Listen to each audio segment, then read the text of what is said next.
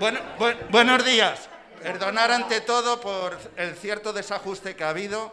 Eh, ha habido más personas de las que esperábamos, pero bueno, esta también es buena señal. Y os damos las gracias a todos y va a comenzar el acto. Les pido por favor que dejen los pasillos libres. Muchísimas gracias a todos. Y ahora pues van a intervenir Javier y Hansi. Buenos días otra vez. Eh, lo primero, darles las gracias porque estamos encantados de que la sala esté llena y, que haya esta gente de pie. Entonces, bueno, pues yo os voy a, aparte de dar las, gracias porque estéis aquí, eh, comentaros cómo se va a desarrollar un poco el acto. ¿no? En principio, eh, tenemos unas personas espléndidas en la mesa que van a hablar, que son Manuel Rico, eh, periodista, creo que conocidos por todos, director Infolibre, el libro Vergüenza, en la escándalo en las residencias, Mercedes, una familiar muy implicada, Vicky, que está escondida ahora mismo, Vicky Zuzunogi, que es una epidemióloga, y eh, Rosa, que es una trabajadora. Entonces ellos, cada uno de ellos nos explicará un poco cómo está la, situación y qué, queremos con plataforma, la plataforma Verdad y Justicia. Y que nos gustaría que todos vosotros eh, os implicarais en, este, en esta ilusionante para nosotros plataforma. ¿Vale? Y bueno, ahora mi compañero Javier os presenta, eh, os hace una breve eh, explicación de lo que es la plataforma. Bueno, antes un poco para hacernos una idea, eh, eh, voy a explicar brevemente cómo hemos pensado el acto. ¿no? Primero hablarán las compañeras y compañeros de la mesa. Habrá dos vídeos de dos personas que no han podido venir, una residente y una familiar. Y después Mm, dos compañeras, o sea, una compañera y un compañero que son abogados de Marea de Residencias que están llevando los casos, darán una breve información de cómo está el proceso judicial. Eh, posteriormente, eh, varias personas que habíamos invitado, como pues, por ejemplo el, el exconsejero Alberto Reyero, que no han podido venir, mandarán un vídeo, o personas como Raúl Camargo, que fueron, cuando fueron diputados llevaron el tema de las residencias y pertenecen a esta plataforma. Y posteriormente se dará la palabra a, mm, Guillermo Ita, que es alcalde de Arganda y, presidente de la Federación Madrileña de Municipios. Eh, hablará también eh, la compañera de Asuntos Sociales de Podemos de la Asamblea de Madrid, Paloma. Eh, también hablará la compañera Lorena del PSOE, también de la Comunidad de Madrid. Hablará Mar Barberán de Más Madrid, del Ayuntamiento de Madrid. Y también Mar la portavoz del PSOE del Ayuntamiento de Madrid. Y después ya habrá turno libre, eh, porque sí, ya los abogados ya lo he dicho. Eh, y después habrá turno libre de, palabra. Eh, entonces, a ver, una vez dicho esto, esta plataforma hemos pensado hacerla por dos cosas. Lo primero, porque nos parece que en plena pandemia un gobierno, el gobierno de esta comunidad, tomara la decisión divina de negar el derecho a la asistencia hospitalaria a unas personas que lo necesitaban, que además eran las que más lo necesitaban a lo mejor, es algo inaudito que si lo toman con alguna justificación lo tienen que explicar y nunca lo han explicado. Probablemente porque no tiene explicación, porque fue un acto arbitrario que ni se atreven a defenderlo. Pero este asunto, con lo grave que es, que no puede, después de dos años que está ahí medio enterrado, y esta plataforma va a luchar para que eso no siga enterrado, junto con otras plataformas que están en lo mismo, pero nosotros lo que queremos es centrarnos en este punto que es muy oscuro, pero que si se echa luz nos va a dar muchas lecciones sobre las residencias no solo sobre lo que pasó y por qué pasó, sino de las medidas que hay que tomar para que no vuelva a suceder y para que las residencias sean un sitio de humanidad, no de deshumanidad. Porque tendrá, si se hiciera un estudio, habría que explicar por qué en unas residencias murió casi hasta el 50%, en dos meses de las personas que habían en esas residencias y en otras casi ninguno. Entonces, nosotros hacemos esta plataforma para hacer un llamamiento a la sociedad para que este punto tan oscuro y tan doloroso no se quede en la oscuridad porque pensamos que, como digo, puede ofrecer mucha luz y muchas explicaciones. A veces un punto concreto, una situación concreta, si se estudia, si se analiza, da más información que, muchos años de, estudio y de, observación. Entonces, a la primera razón, nos vamos a centrar en esos sucesos y queremos que no se olviden. Lo segundo es que, como queremos, pensamos que lograr ese objetivo de que eso se estudie, se juzgue y se tomen medidas va a depender de la sociedad, porque hasta ahora las instituciones que lo tenían que haber hecho, como es el gobierno de la comunidad, o los jueces o los fiscales no lo están haciendo, para lograr que eso se haga, es imprescindible que la sociedad madrileña se implique y piense que eso es un asunto importante por el que hay que luchar. Entonces, como eso es una tarea muy difícil, que un pequeño grupo de personas, que esperamos que cada día seamos más, eh, es muy difícil llegar a la sociedad, hemos tratado de apoyarnos en, instituciones o en personas o en colectivos que nos permitan llegar a esa sociedad. Por ejemplo, los ayuntamientos.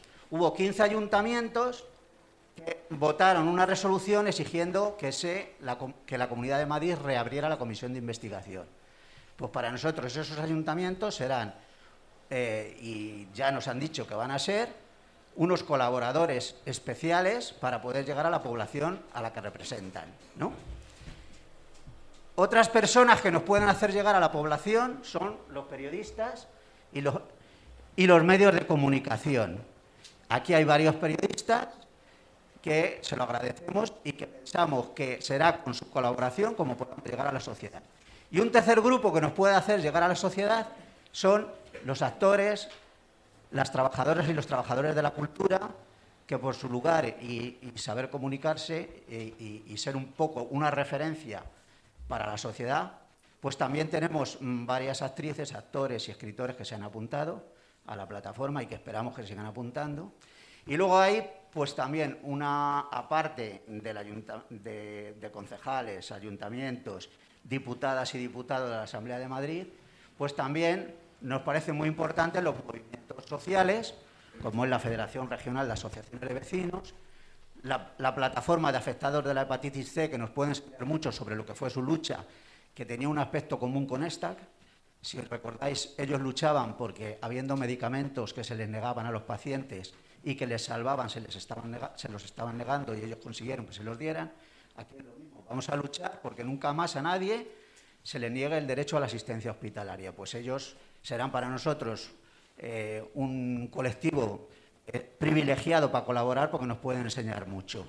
Y también hay otros colectivos como anticapitalistas o como, por ejemplo, la, ya he dicho, la Federación de Vecinos o, por ejemplo, mm, vecinales también como la Red Solidaria de Carabanchel Latina, etcétera, ¿no? Entonces, pues bueno, esto es un poco lo que brevemente quería explicar. O sea, que nuestro tema va a ser que haya verdad y justicia sobre lo que pasó en las residencias de Madrid en los meses de abril y mayo y después, y que esto lo vamos a intentar hacer apoyándonos en la sociedad, porque además la sociedad tiene una cosa, que puede exigir que las instituciones que lo tienen que hacer lo hagan, pero si no lo hacen, la propia sociedad tiene recursos, tiene personas, por ejemplo, otras personas que para nosotros están en la plataforma y nos pueden ayudar mucho son personas trabajadores de la salud, pues por ejemplo médicos, una de las personas que luego leerá un vídeo es de la Asociación de Facultativos Madrileños, eh, el Colegio de Enfermería, que también nos ha dicho que nos va a apoyar, eh, el, Colegio de Trabajo Social, que conoce mucho sobre el asunto de las residencias, y entonces un poco será ese conglomerado de colectivos y instituciones en las que pensamos que colaborando podemos hacer que la mayoría de la población madrileña tome cartas en el asunto. Nada más, gracias.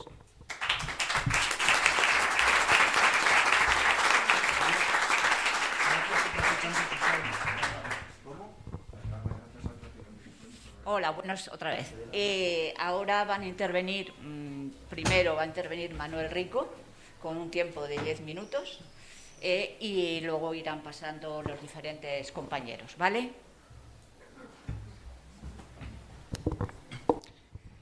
Eh, buenos días. Primero agradecerle a, la plataforma Verdad y Justicia la invitación y sobre todo que se hayan constituido. ¿no? Yo creo que, que hay pocas dudas de que esto es un ejemplo de... Eh, aquí está representada de verdad la dignidad de la sociedad madrileña y no eh, la que se esconde y no se atreve desde hace dos años a reunirse ni siquiera con los familiares, como la presidenta de la Comunidad de Madrid, porque obviamente no puede mirarlos a la cara y explicarles lo que, lo que hizo. ¿no? Voy a. Eh, el, nombre de la plataforma, eh, Verdad y Justicia, creo que no puede ser más acertado y voy a intentar centrarme ahí muy brevemente, porque son las dos grandes batallas que hay que dar. ¿no? para que se establezca la verdad hay que derrotar a la mentira y eh, respecto al tema de las plataformas, eh, de, lo que ocurrió en las residencias, perdón, se han machacado tres tipos de mentiras. Eh, dos de ellas son fáciles de combatir, yo creo que la tercera no. La primera fácil de combatir son lo que yo llamo mentiras para idiotas. por ejemplo, que Pablo Iglesias tenía las competencias de las residencias. Esto es algo tan obvio que solo quien no tiene interés en conocer la verdad lo repite, porque en España las competencias no se cambian en una rueda de prensa, se cambian a través del BOE. ¿no? Luego están las mentiras para vagos mentales. Son los que nos hacen una sencilla pregunta. Oye, si Pablo Iglesias será el responsable de las residencias, eh, ¿por qué el PP y Vox eh, no permiten que haya una comisión de investigación eh, que averigüe todo lo que ha ocurrido? Pero luego hay un tercer tipo de mentiras creíbles que son eh, las más peligrosas porque, bueno, pues como su nombre indica, son creíbles y para cualquier ciudadano normal tienen un elemento poderoso. Em, y voy a simplemente citar las cuatro que para mí tienen mayor poder, mayor éxito y por lo tanto a las que yo creo que hay que combatir para que se conozca la verdad. La primera es, eh, lo que ocurrió fue un tsunami. es algo, una idea poderosa que todos compartimos, eh, fue un tsunami para todos nosotros, nadie nos lo podíamos imaginar, pero la pregunta es, vale, el tsunami puede llegar a las costas de Japón o puede llegar a las costas de Haití. En las primeras eh, hay unos sistemas fuertes que resisten y en la segunda arrasa con todo. Entonces eso nos lleva a tener que analizar cómo estaban nuestras costas, cómo estaba nuestro sistema residencial cuando llegó ese tsunami, qué legislación había, qué ratios de personal, cómo estaba deprivatizado el, sector eh, o no y, por lo tanto, qué influencia tenían los grandes grupos que anteponen el lucro a otras cuestiones. Pero, bueno, para analizar mucho, pero es una, mentira, entre comillas, eh, poderosa, eh, que a, todo el mundo de, buena fe le puede convencer. Por eso hay que intentar explicar ahí. La segunda, los hospitales estaban colapsados. Esto se podría debatir porque obviamente hubo algunos hospitales que en momentos determinados estuvieron colapsados, pero yo creo que ese debate no es el correcto. Vamos a aceptar que todos los hospitales estuvieron colapsados durante esos dos meses. El problema de lo que ocurrió en Madrid es por qué no se utilizaron las alternativas. Y eso es lo que no ha explicado en ningún momento el Gobierno. El Gobierno tiene que explicar por qué montó IFEMA, que calificó como un hospital milagro y que cada día un mandatario internacional llamaba a Ayuso para saber cómo habían hecho ese milagro, y solo trasladaron a 23 personas durante las seis semanas que estuvo abierto, cuando fallecieron en ese periodo más de 5.000 personas en residencias sin ser trasladados a un hospital. Esa alternativa, ¿por qué no se utilizó? Esa es la clave cómo se les ocurre montar un hospital y no llevar al hospital a los únicos enfermos que lo necesitan. Segunda alternativa, los hospitales privados. La Comunidad de Madrid hizo bien decretando un mando único, que todos los hospitales pasaban a estar bajo, bajo, el mando de sanidad, también los privados, pero no llevó a los hospitales privados ni a un solo residente, salvo los que tenían seguro privado.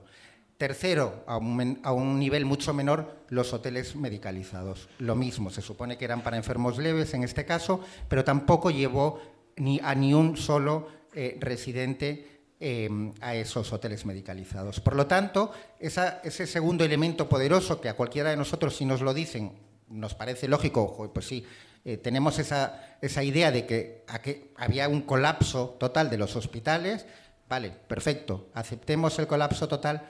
Por favor, que expliquen por qué no se utilizaron las alternativas. Ahí es donde está la crueldad. Tercera mentira creíble, los triajes. Por, supuesto que eh, en, caso de necesidad y de que haya menos recursos que personas que necesiten esos recursos, los médicos tienen que adoptar una decisión dificilísima que a cualquiera de nosotros nos costaría, que es decidir a quién eh, se le facilitan esos medios y a quién no. Pero lo que inventó la Comunidad de Madrid es el triaje por código postal. Y esto es inaceptable. Quiero decir, el triaje tiene que ser una decisión individual, pero lo que no puede ser es que dependiendo de dónde vivas, te puedas recibir atención hospitalaria o no. Em, y esto es lo que se hizo con el tristemente famoso protocolo de la vergüenza, donde se establecían unos requisitos de no derivación hospitalaria para las personas que vivían en residencias, o sea, dependiendo de tu código postal. Y la cuarta eh, mentira, eh, esta es la menos poderosa de todas, pero la cuarta mentira creíble para algunas personas es decir que em, en todo caso, aunque hubiesen recibido atención hospitalaria, habrían fallecido igual las mismas personas.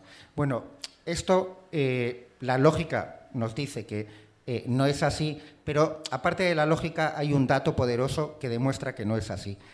Eh, las derivaciones hospitalarias estuvieron eh, reducidas al mínimo eh, básicamente durante cuatro semanas entre la segunda quincena de marzo y la segunda quincena, el 8-10 de abril.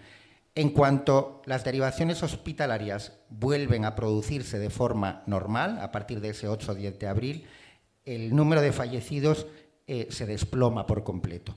Por lo tanto, hay una relación absolutamente clara y evidente de que la no derivación hospitalaria produjo eh, fallecimientos. Afirmar lo contrario es una indignidad, es mentira y es una indignidad porque solo acrecienta el dolor de los, de los familiares.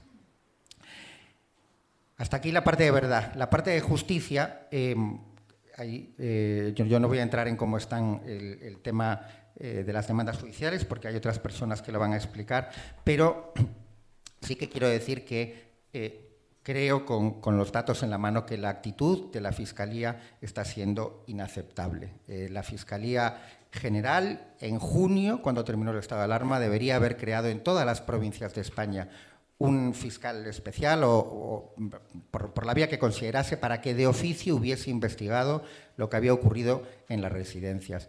Em, los familiares y la sociedad tienen derecho a que se investigue, nadie tiene derecho a que se condene. Un tema penal es, eh, lógicamente, algo muy serio, hay que demostrar que hubo dolo, em, pero seguro que en muchas residencias donde fallecieron muchas personas probablemente no hubo ninguna cuestión penal, pero la Fiscalía tenía la obligación de haber eh, investigado de oficio. No lo hizo y eso, em, como Amnistía Internacional denunció en un espléndido informe el pasado 31 de enero, em, solo contribuye a la impunidad, porque están dejando sobre las familias el peso de que se realicen las investigaciones y esto es inaceptable, primero porque los familiares de las víctimas no son quienes tienen que, investigar, eh, pero sobre todo porque no tienen los medios. Obviamente la Fiscalía tiene a su disposición todos los medios. Hay actitudes de la Fiscalía en Madrid, pero también en otros lugares, que rayan la inhumanidad, en mi opinión, como eh, no acudir ni siquiera a las declaraciones en los pocos lugares donde hay procedimientos judiciales en marcha. Eh, yo creo que esto es inaceptable y, me remito mm, a lo que explicó Amnistía Internacional en su informe. Y bueno, voy, terminando. Eh, hay un tercer elemento que es la no repetición.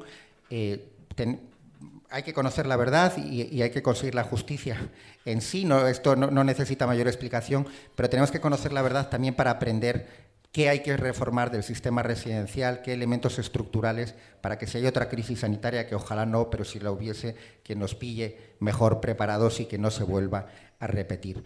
Em, solo me queda darle las gracias a la plataforma, mi apoyo y admiración a todas las asociaciones de familiares que ya desde antes de, la pandemia luchaban por la dignidad de los mayores en las residencias. Ojalá esta plataforma una a, todos los que que tienen, creo que tenemos un objetivo común, que es que se conozca la verdad y que la vida en las residencias sea mejor a partir de hoy, mejor que a partir de mañana. Y la sociedad organizada siempre es algo necesario, pero obviamente cuando las instituciones no cumplen como deben su papel, con más motivo. O sea que os deseo mucho éxito y lo que tenéis es mi admiración y apoyo infinito. Muchas gracias.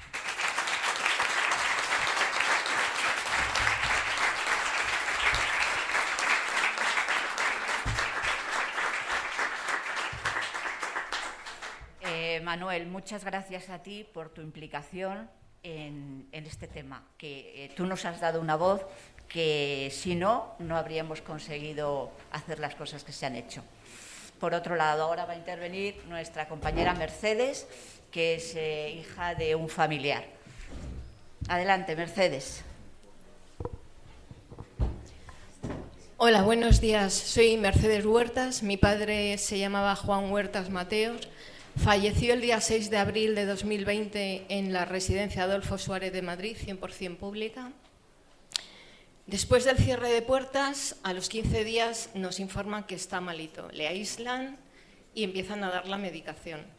Eh, las pocas comunicaciones que tengo con él, porque aquello era un tsunami no había forma, simplemente era decir, está tranquilo, se le está dando antibiótico y paracetamol a los dos o tres días. Pues se le ha cambiado, pero sigue tranquilo, no se puede hacer más. Ya cuando empieza como a empeorar es cuando sí que insinúan que estemos tranquilos, que él no va a sufrir, que no va a pasar nada. Hasta que la noche del 6 de abril nos comunica su fallecimiento. Yo siempre que hablaba con enfermeros o, o médico, preguntaba si se le había hecho el test COVID ellos nunca decían ni sí ni no, simplemente callaban y ya está. Hasta que mi padre no falleció y pedí el informe médico, ahí fue donde ya sí me dijeron que habían hecho el test y el día 7 ya dieron los resultados. Se le llevan a incinerar porque aquí en Madrid no se podía, Santiago de Compostela, coincide además con el día de mi cumpleaños, y luego nos devuelven la, urna con las cenizas unos días después. En muchas entrevistas me preguntan, ¿se puso la Comunidad de Madrid en contacto con vosotros? La comunidad nunca se puso en contacto con nosotros. Lo más que hizo fue la residencia, o lo único, que después de fallecer mi padre mandaron una carta de condolencias a mi madre diciéndole que sentían mucho el fallecimiento de su hermana María. Mi hermana madre no tiene ninguna hermana y no se llama María y no está en residencias, con lo cual, acto seguido, correo a la trabajadora social y le dije que para hacer eso, que era mejor que no hicieran nada. Después de todo lo que llevábamos pasado y todo lo que nos quedaba por pasar, esas condolencias de verdad sobraban. Se tenían que haber hecho otras cosas.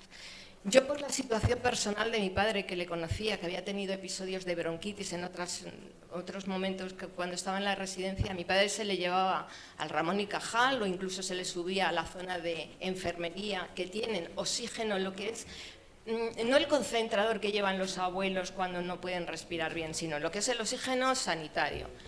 A mi padre no le sacaron nunca de su habitación, y no, se le, no estaba medicalizada y no se pudo hacer más por él. Pero estoy convencida que mi padre, de haberle derivado a un hospital, mi padre estaría vivo o hubiese tenido una opción de estar vivo. Cosa que Ayuso, por el artículo 33, se lo negó a todos los ancianos que habían residencias, como ha comentado Manuel. Había un protocolo y por ese protocolo no se salvó ni el Sunsun Corda. No quiero dinero, quiero justicia que se sepa la verdad, que esto no vuelva a ocurrir.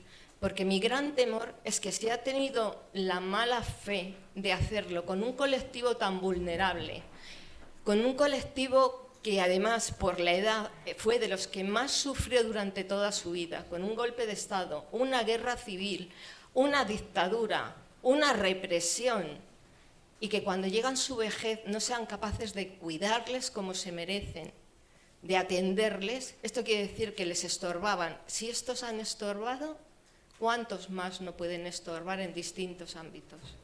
Entonces, de verdad, es lo único que quiero, que se haga justicia y que se depuren responsabilidades y si es posible que a esta señora nunca vuelva a tener cargo público para que ninguna de sus malas ocurrencias las lleve a cabo. Es todo. Muchísimas gracias.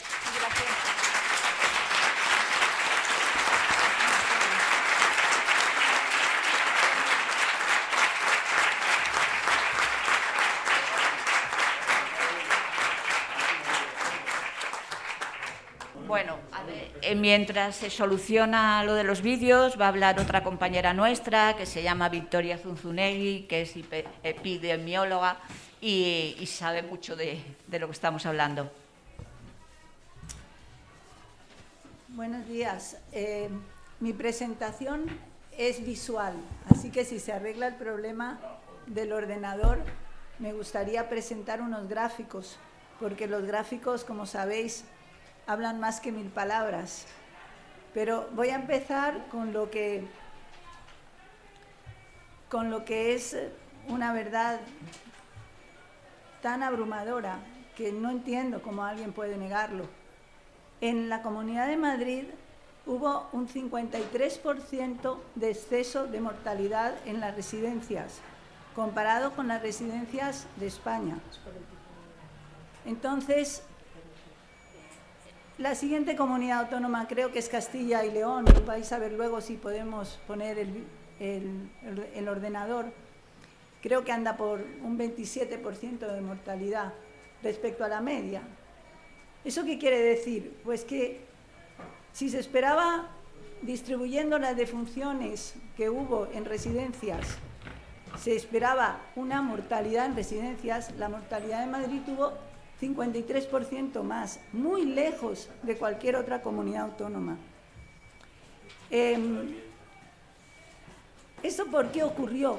¿Por qué Madrid, precisamente, que es la capital, donde están los hospitales más grandes, la concentración de recursos humanos y materiales en sanidad? ¿Cómo se explica eso?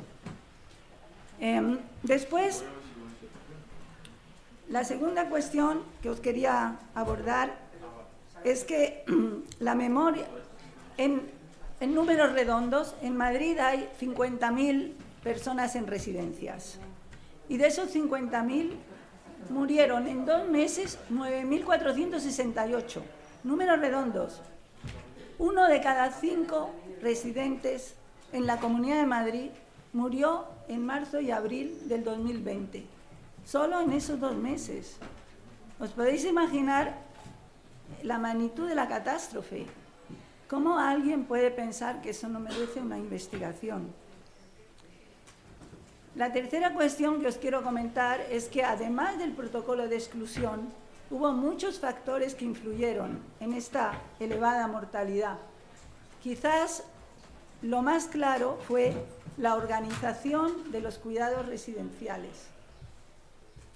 En Madrid, prácticamente el 95%, no prácticamente tal cual, 95% de las residencias de Madrid son privadas, de titularidad privada, con ánimo de lucro o sin ánimo de lucro.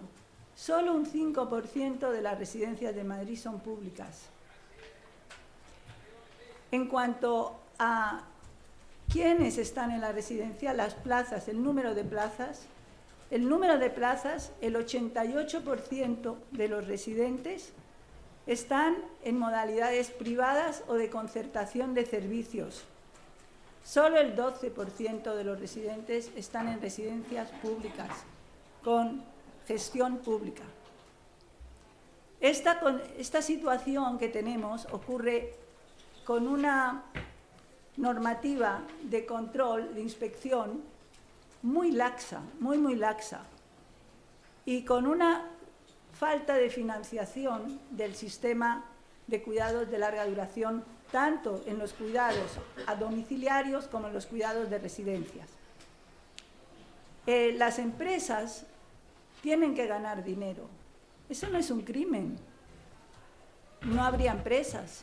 Las empresas tienen ánimo de lucro. ¿Es eso malo en sí mismo? ¿Es eso perverso? Pues normalmente lo aceptamos, es el intercambio, el comercio. Pero es que en este caso eh, se juntan dos factores.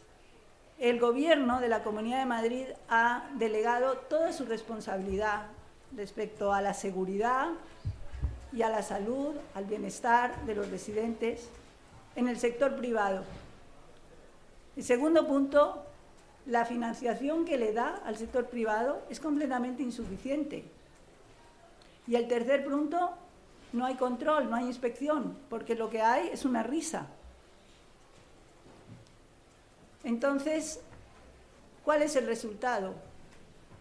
Pues cuando viene un choque, un choque como una pandemia, como la que hemos tenido, el resultado es que los mayores en las residencias murieron en dos meses y la mortalidad fue de 20%. Bien, me gustaría tener la presentación porque tengo unos gráficos muy, muy buenos. ¿Ya está? Vale. Pues vamos a pasar unas cuantas diapos. A ver, ¿podéis pasarlas? Ah, porque ya me he pasado, pues pasa un par de ellas, por favor. Hasta una que es de una tarta. Por ahí tiene que estar. La, la segunda o la tercera. Tarda un poquito en bajar porque no baja. Habla más alto porque fuera. Sí, la segunda, por favor. La, la segunda o la tercera diapo. Mira, esta, esta por ejemplo. Esa es buena. No se ve. Bueno. Pues nada, sigue intentándolo, yo sigo hablando. A ver. Eh, Chiqui, ¿tu pendrive le tienes? sí, sí lo tengo.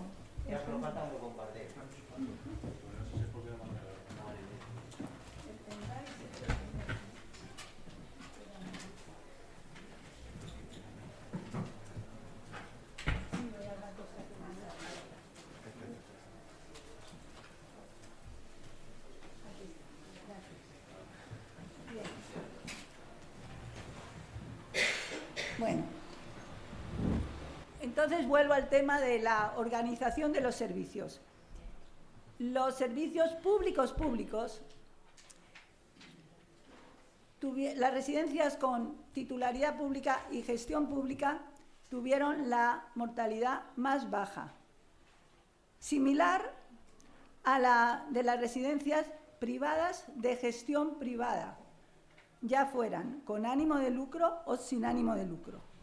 Es decir, los extremos público y privado tuvieron mucha menor mortalidad que cualquier tipo de colaboración público-privada. Y os lo voy a mostrar con los gráficos. La colaboración público-privada fue letal. Si más o menos os doy las cifras brutas, la mortalidad en las residencias, ya fueran públicas o privadas privadas, fue de alrededor del 13%.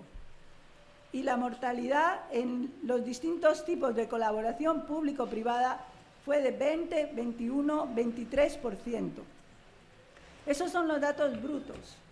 Después hemos realizado unos análisis estadísticos para eliminar los efectos de otras variables importantes. Por ejemplo, el tamaño de la residencia. Porque las residencias grandes, en todos los estudios internacionales, está demostrado que las residencias grandes tienen mayor infección, mayor expansión del virus y mayor mortalidad. Entonces, en Madrid las residencias públicas son las más grandes. A pesar de ser las más grandes, tuvieron menor mortalidad. Cuando hacemos el análisis estadístico, elimi- eliminamos el efecto del tamaño, haciendo una especie de ajuste, que es como si todas las residencias tuvieran el mismo tamaño. También hemos ajustado por el protocolo de exclusión.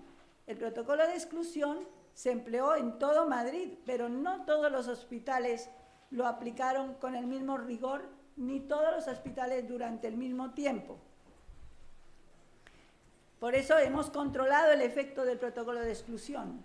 Y también hemos controlado el efecto del número de positivos que hay en cada residencia, porque sería lógico que si hay muchos positivos hubiera mayor número de defunciones. Bueno, cuando hacemos todo este análisis estadístico, el resultado final es asombroso. Las residencias públicas, titularidad pública, gestión pública, tuvieron una mortalidad de 7%. Y las residencias en concertación público-privada de 21%.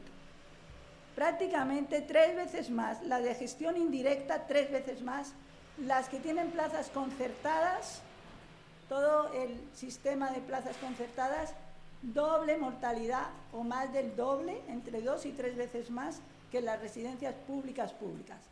Esto a alguno de vosotros os parecerá paradójico. Por ejemplo, si pensáis en la residencia Adolfo Suárez o la residencia de Las Rozas, donde murieron 100 personas, ¿cómo puede ser eso?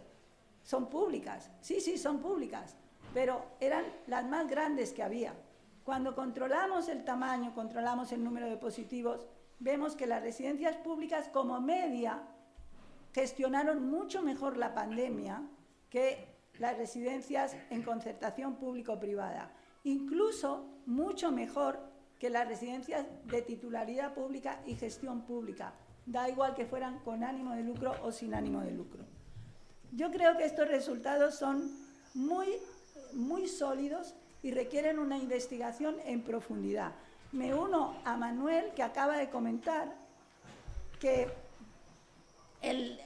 la Fiscalía, la Fiscalía de Madrid concretamente puedo decir, el informe de la Fiscalía que me lo facilitaron hace unos días desde la Asociación de Mareas de Residencias, dice que las residencias públicas tuvieron mayor acceso a los test diagnósticos.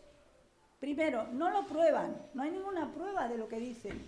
Y segundo, ignoran que las residencias públicas tienen una fuerza de trabajo en mejores condiciones, con menos precariedad, con mayor formación, con mayor entrenamiento y que las residencias públicas, en el caso de una crisis, pueden movilizar algunos recursos, mientras que las residencias con ánimo de lucro en concertación subfinanciadas son responsables de dar cuentas a sus accionistas. Y esto es un negocio y no pueden de repente gastar más dinero ni poner mejores recursos que no los tienen, porque sus trabajadores están en precario. Entonces, todo esto requiere una investigación en profundidad y nos están tomando el pelo y no podemos cejar, porque es como un agravio a nivel personal, como ciudadanos nos tenemos que sentir agredidos por esta situación. Como acaba de decir Mercedes, esto nos puede pasar a cualquiera. Le ha pasado ahora a los mayores, pero en otro momento le puede pasar a los invidentes, a los sordos, a los gitanos, a los judíos, etcétera, etcétera. Y no podemos quedarnos con los brazos cruzados.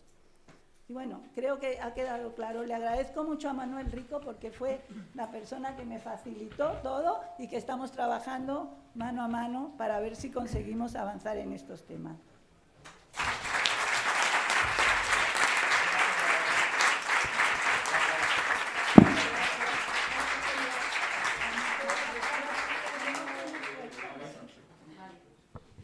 Ahora vamos a ver los vídeos que no podíamos ver antes. Hola, soy Paula. La primera ola de la pandemia lo pasamos con mucha incertidumbre en la residencia donde vivo, porque oíamos gritar a nuestros compañeros, no sabíamos qué pasaba, nadie nos decía nada y nos metieron en las habitaciones solos a cada uno. Yo por entonces estaba sola sin mi compañera y así estuvimos como unos 10 días hasta que mis hijas dijeron de cambiar, de llevarme a su casa y, me trasladé con mis hijas y allí pasé pues dos meses, dos o tres que me, ya pasó todo y nos trajeron, me trajeron. Pero cuando volví ya no era igual, ya faltaba mucha gente, gente que yo conocía y amigos y tal, y lo hemos pasado muy mal. Hola, soy una de las miles afectadas que ha perdido, por desgracia, a una madre y un padre en el 2020. Gracias a un protocolo, no sé si hoy, a fecha de hoy, estarían vivos. Mi madre el día 6 de abril de 2020 y mi padre el día 8. Mi cumpleaños fue el día 7. recibí una llamada el 25 de marzo de 2020 donde me hacían una serie de preguntas mm, sobre el estado de mi padre que no tomaba nada más que una pastilla de tiroides. Eh, no tuve ninguna llamada médica. Solo tuve una llamada el día 6 de abril para decirme que mi madre había fallecido. Comía poco y tenía febrícula. De mi padre el día 8 para decirme el médico que eh, lo iban a sedar porque no había nada que hacer. Como yo, miles de personas. Miles de ancianos, de los cuales han estado pagando hasta el último momento. Por los cuales tenemos hoy una seguridad social de la que ellos no han podido disfrutar y que no sabemos si a fecha de hoy seguirían entre nosotros. No los olvidemos. Nosotros seguiremos sufriendo y luchando, pero a ellos no los olvidemos. Beso a todos los hijos e hijas, como yo, no pudieron decir un adiós a su padre ni a su madre. Buenos días, soy Maribel Agudo, hija de Luisa Guijarro, fallecida el 7 de abril del 2020 en la primera ola. Siento no poder asistir por motivos laborales y una cita médica que tengo mañana. Eh, esta plataforma nace con una esperanza de encontrar respuestas que no tenemos y que no tuvimos, eh, con la esperanza de poder exigir un poquito de justicia y de verdad, de verdad de todo lo ocurrido. Yo el, 8 de marzo vi por última vez a mi madre, la, vi di un beso por última vez, sin pensar que iba a ser el último. Desde ese día todo fueron mentiras, ocultaciones. Eh, mi madre, por su deterioro cognitivo, no podía hablar. Supliqué un vídeo, no me lo mandaron. El día de su cumpleaños, el 26 de abril, conseguí un vídeo de ella en la cama, eh, hasta que me dijeron que tenía fiebre. Cuando dije que iba por ella, que me la llevaba, que llamaba a una ambulancia, me dijeron que llevaba tres días inconsciente. No sé cuánto sufrió, no sé cómo murió. Murió asfixiada como tantos y miles que murieron en la Comunidad de Madrid por culpa de los protocolos. Espero que se haga justicia. Yo tengo la querella a través de María de Residencia. No sé qué, en qué estado estará, pero solamente buscamos verdad justicia, que se aclare lo ocurrido, que alguien pague por esos protocolos y que podamos cerrar el duelo y que por supuesto no vuelva a ocurrir, que sean unas residencias públicas de calidad, cuidando a nuestros mayores. Han sido diez años de estar en una residencia y todos los días, todos los días, ocurría algo tenías que estar continuamente encima de ellos porque eh, despachadas son todas muy bonitas, pero por dentro los tratan como los tratan la dirección, porque los auxiliares son trabajadores que no tienen culpa de las pocas cantidades de, trabajadores que hay y, de los pocos medios que tienen. Solamente eh, les digo que ánimo, que sigamos luchando y que algún día conoceremos toda la verdad. Gracias.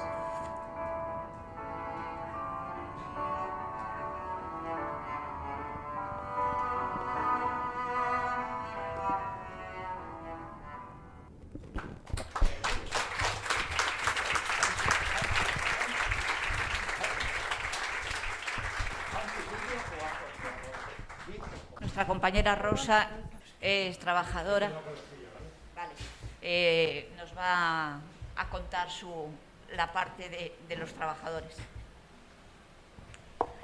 Buenos días en primer lugar a todos. Quiero agradeceros eh, que hayáis hecho un hueco para poder asistir a la presentación de esta plataforma que nace con un solo fin, que se sepa lo ocurrido durante la pandemia en las residencias, que se sepa la verdad, que se haga justicia ante unos hechos tan graves como fueron las muertes de más de 7.000 ancianos en las residencias de la Comunidad de Madrid.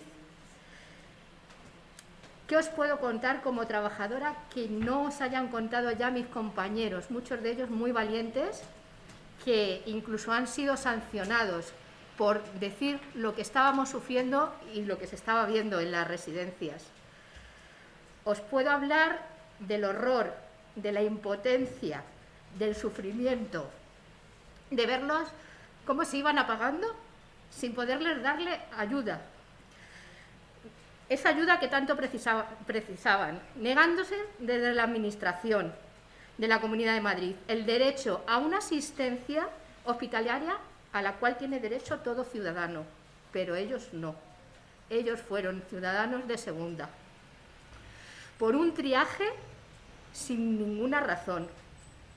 Las residencias hoy en día mmm, cuidan, no curan, no están preparadas para curar.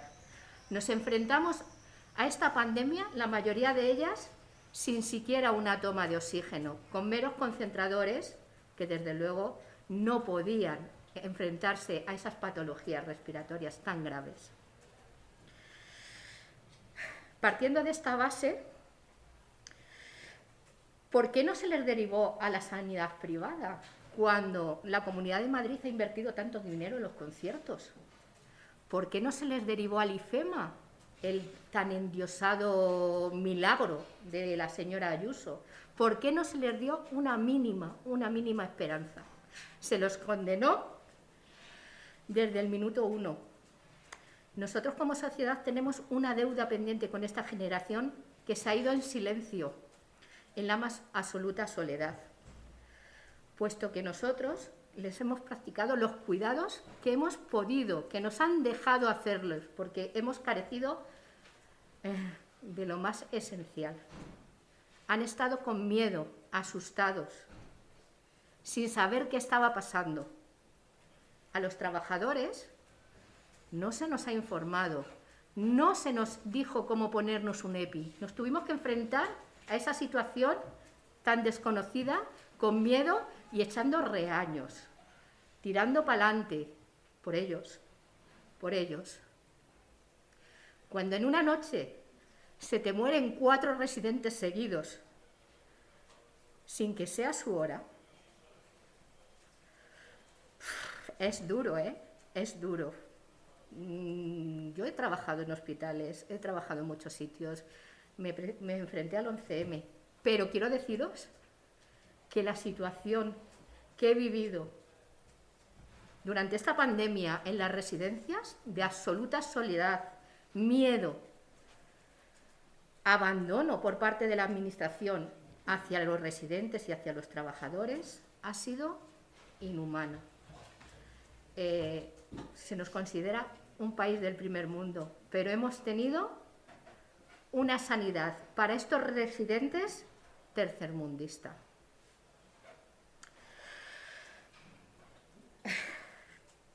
Por eso pensamos que la gravedad de estos hechos eh, son, un asunto a juzgar y que se debe abordar porque si no mm, lo sacamos adelante repercutirá, muy negativamente en el conjunto de las futuras generaciones de esta comunidad.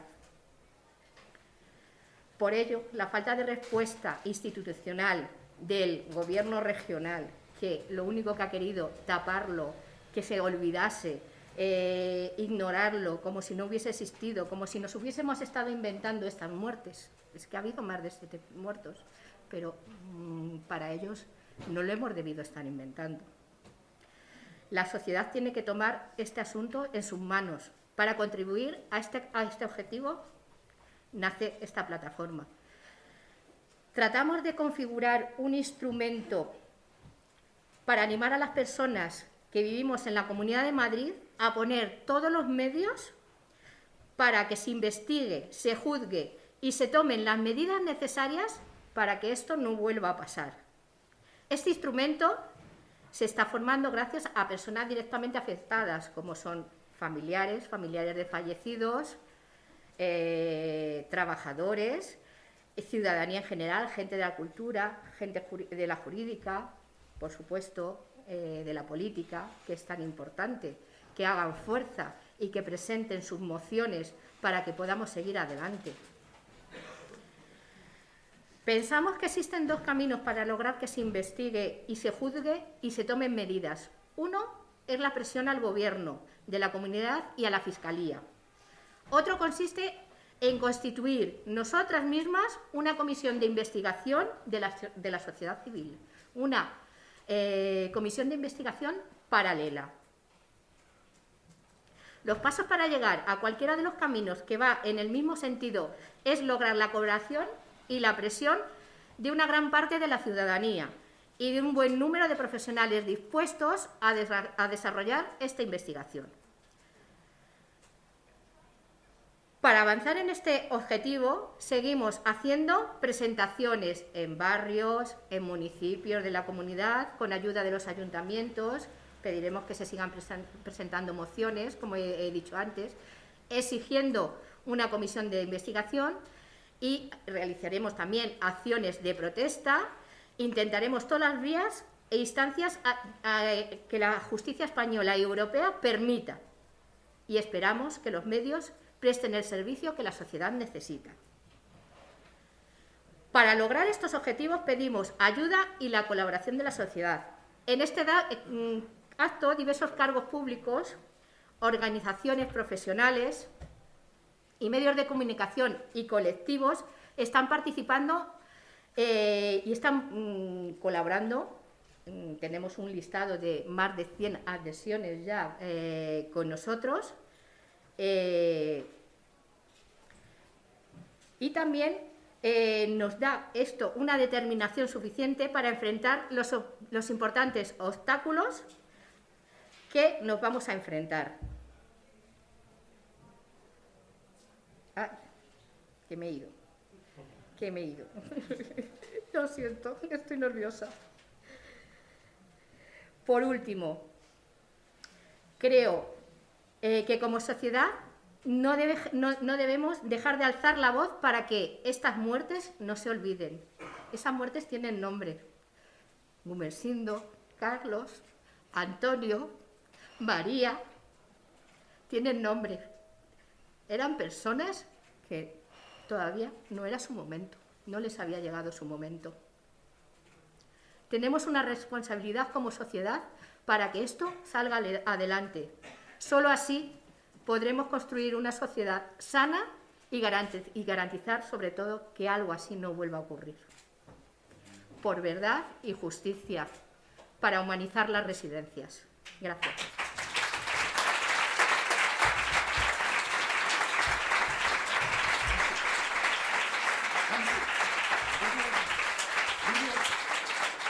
Eh, ahora, muchas gracias. Ahora pasamos la palabra a Alicia Martín, Alicia Gómez, perdona, vaya presentador. Alicia Gómez, eh, abogada de, que está llevando los casos de María. Vale. Muchas gracias.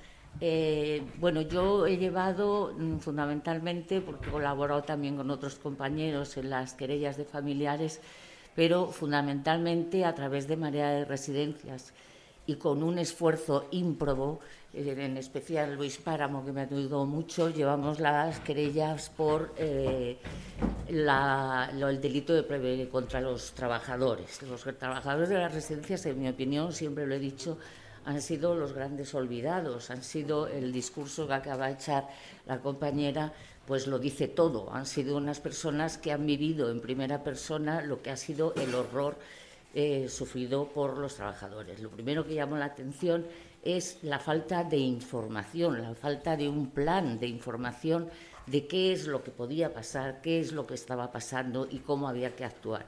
Los trabajadores se han enfrentado a esta situación patética, horrorosa, sin medios de ningún tipo de protección, con lo cual estaban no solo jugándose su vida físicamente y la de sus posibles familiares, porque ellos se podían contagiar y a su vez contagiar a los familiares, ellos iban y volvían continuamente en transporte público, sino también el dolor psicológico, como ha dicho la compañera Rosa, de estar viendo cómo se maltrataba, cómo se dejaba morir a gente injustamente y de una manera absolutamente despiadada. Nuestra querella, eh, lamentablemente, solo la han firmado 15 trabajadores. Yo comprendo que los trabajadores, para dar el paso de querellarse contra lo que es su empleador, pues eh, ciertamente tienen recelo, tienen miedo. Eh, entonces, bueno, hemos logrado juntar, pues me parece que a 15. Yo en este punto soy muy crítica con los sindicatos, mm, porque me parece que los sindicatos debían de haber respondido de una manera unánime, que sí tenían capacidad además para hacerlo, y proteger a los trabajadores, a todos y todas las trabajadoras de las residencias, insisto, por el riesgo físico y por el daño psicológico que estaban padeciendo. Bien. Estos 15 trabajadores que hemos conseguido hacer una querella muy, muy, muy elaborada, con hechos concretos, como no tenían ni mascarillas, ni guantes, ni delantales, cómo tenían que manipular a gente fallecida, la tenían que trasladar a, un sótano, el, horror, el horror y además, insisto, el riesgo también físico, porque lógicamente estás eh, eh, tratando, tocando, acercándote, aproximándote a personas que podían estar perfectamente contagiadas y que a su vez te podían contagiar.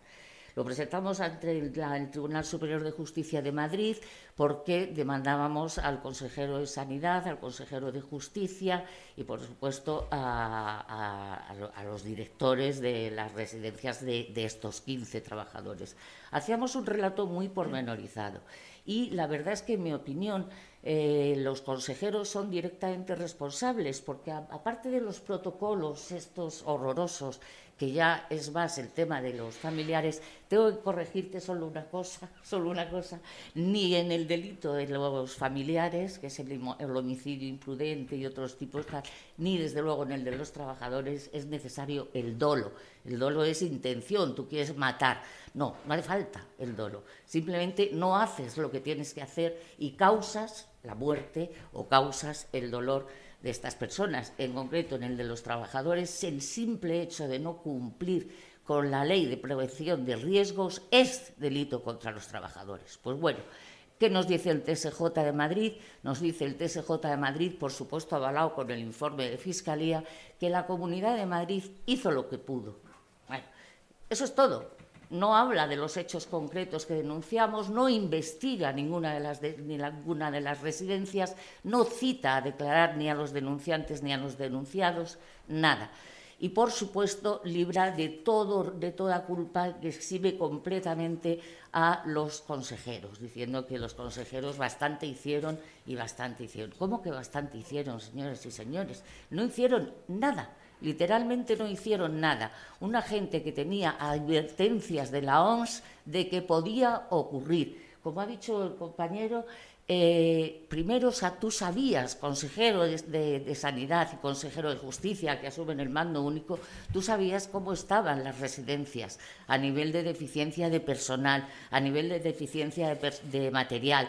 Tú sabías que podía llegar una pandemia ¿Qué pasa? ¿Por qué no actúas? ¿Por qué no te abasteces para dar a tus trabajadores protección y ayuda? ¿Por qué desde el 9 de marzo, que me parece que se dicta el decreto de estado de alarma y autoriza el, el, uso de los hospitales privados, por qué la Comunidad de Madrid no lo hace?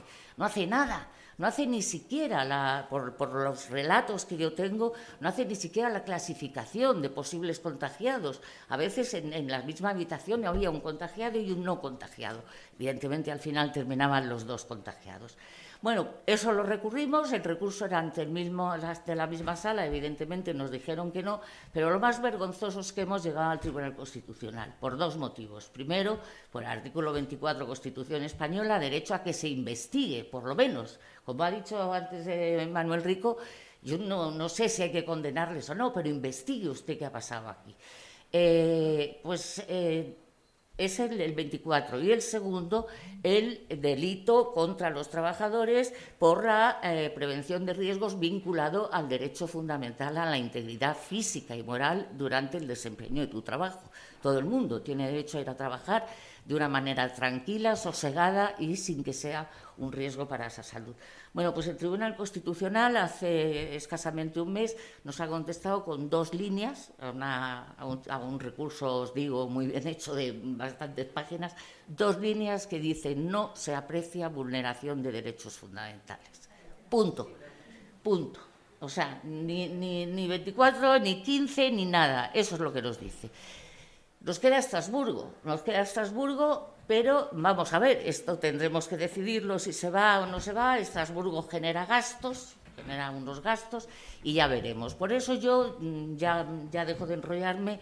Eh, yo confío mucho más en, en lo que la sociedad civil podamos hacer y podamos impulsar en esas comisiones de investigación que deberían haberse hecho y que podrían dar lugar a que se dictara un decreto de alguna manera que resarciera de alguna manera el daño que se ha ocasionado que en lo que es la justicia. Yo, para mí, esto es una opinión mía personal, la justicia desde el principio eh, había como una especie de pacto de silencio, sobre todo en lo que se refería a cargos públicos, a consejeros de tener en cuenta que desde que se decreta el estado de alarma, que me parece que fue el 9 de marzo, hasta el día 21 de marzo, que, la Comunidad de Madrid decide, cuando ya hay mil muertos, decide a poner un plan de choque. Es decir, hasta el día 21 de marzo, cuando ya tenía mil muertos, ni hizo, ni hizo uso de la UMI, ni hizo uso de, absolutamente de ningún medio de los que disponía, ni de los hospitales privados, ni de nada. Por tanto, mm, yo, ¿qué queréis que os diga? Ya, yo creo que ya está todo dicho. La vergüenza del Tribunal Constitucional es como para caerse la cara de vergüenza y nos queda Estrasburgo, pero sobre todo nos queda la sociedad y nuestra movilización. Muchas gracias.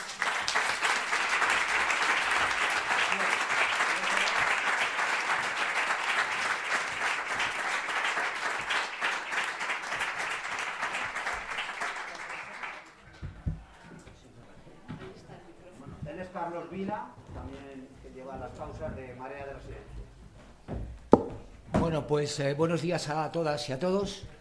Eh, llevo esa causa, la llevo con otros dos compañeros más, que son José Luis González y Borja Vila.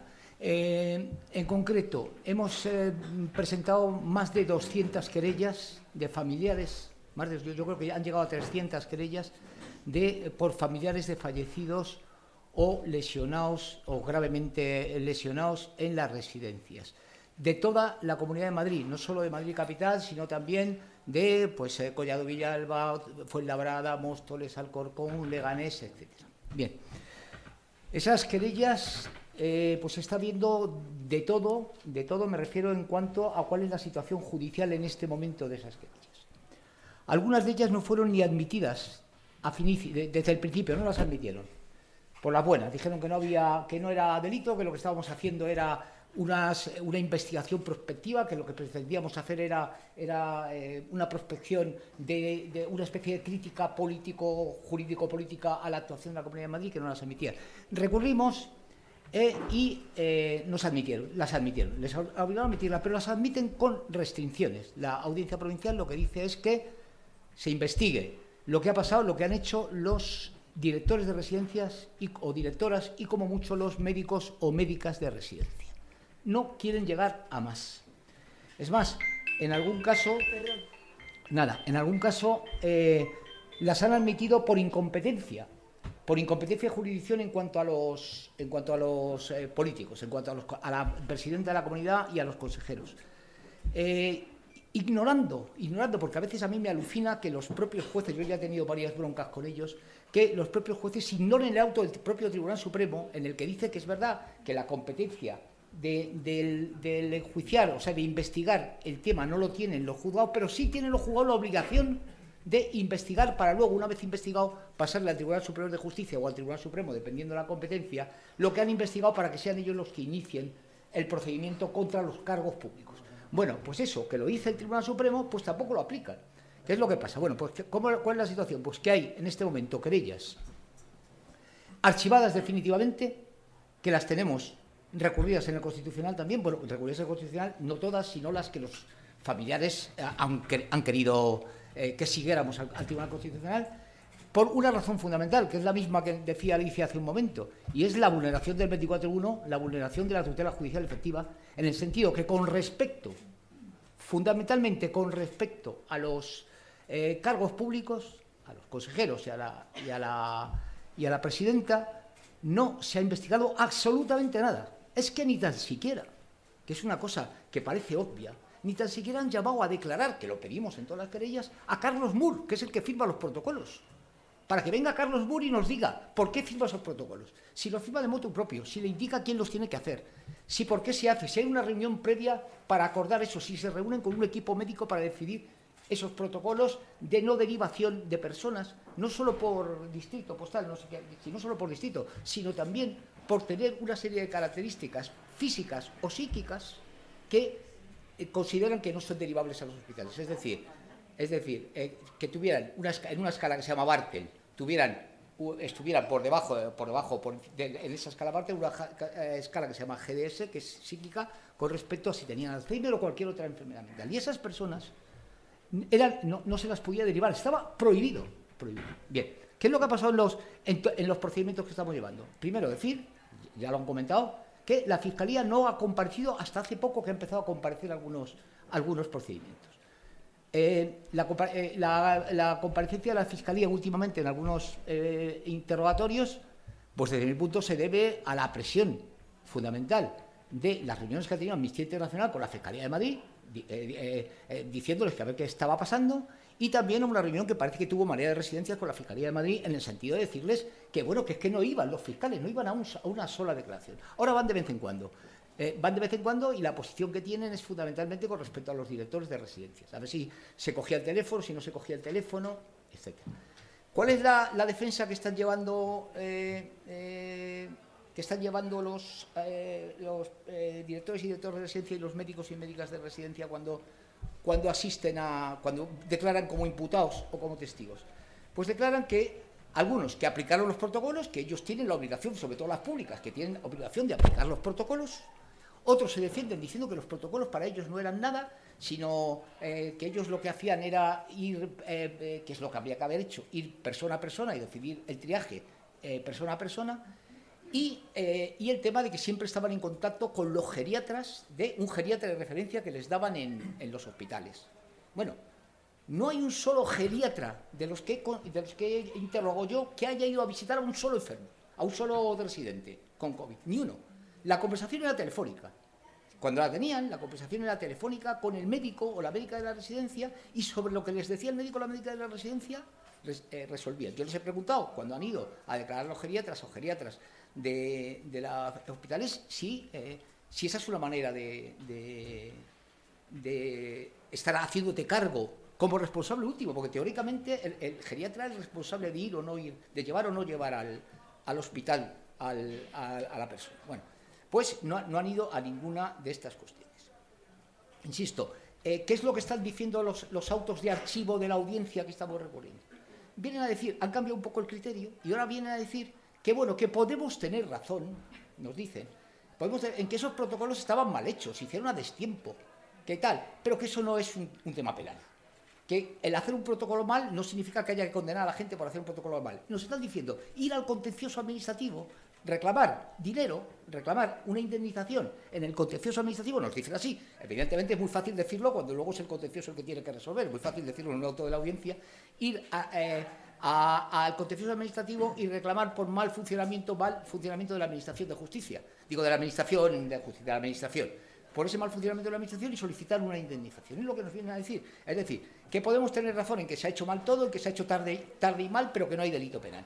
Y otra de las causas por las que dicen que no hay delito penal es por los informes de los forenses. Los informes de los forenses todos los informes de los forenses a los que se les remite cuál ha sido la actuación con los familiares, lo que dicen los informes de los forenses es que no ha habido mala praxis.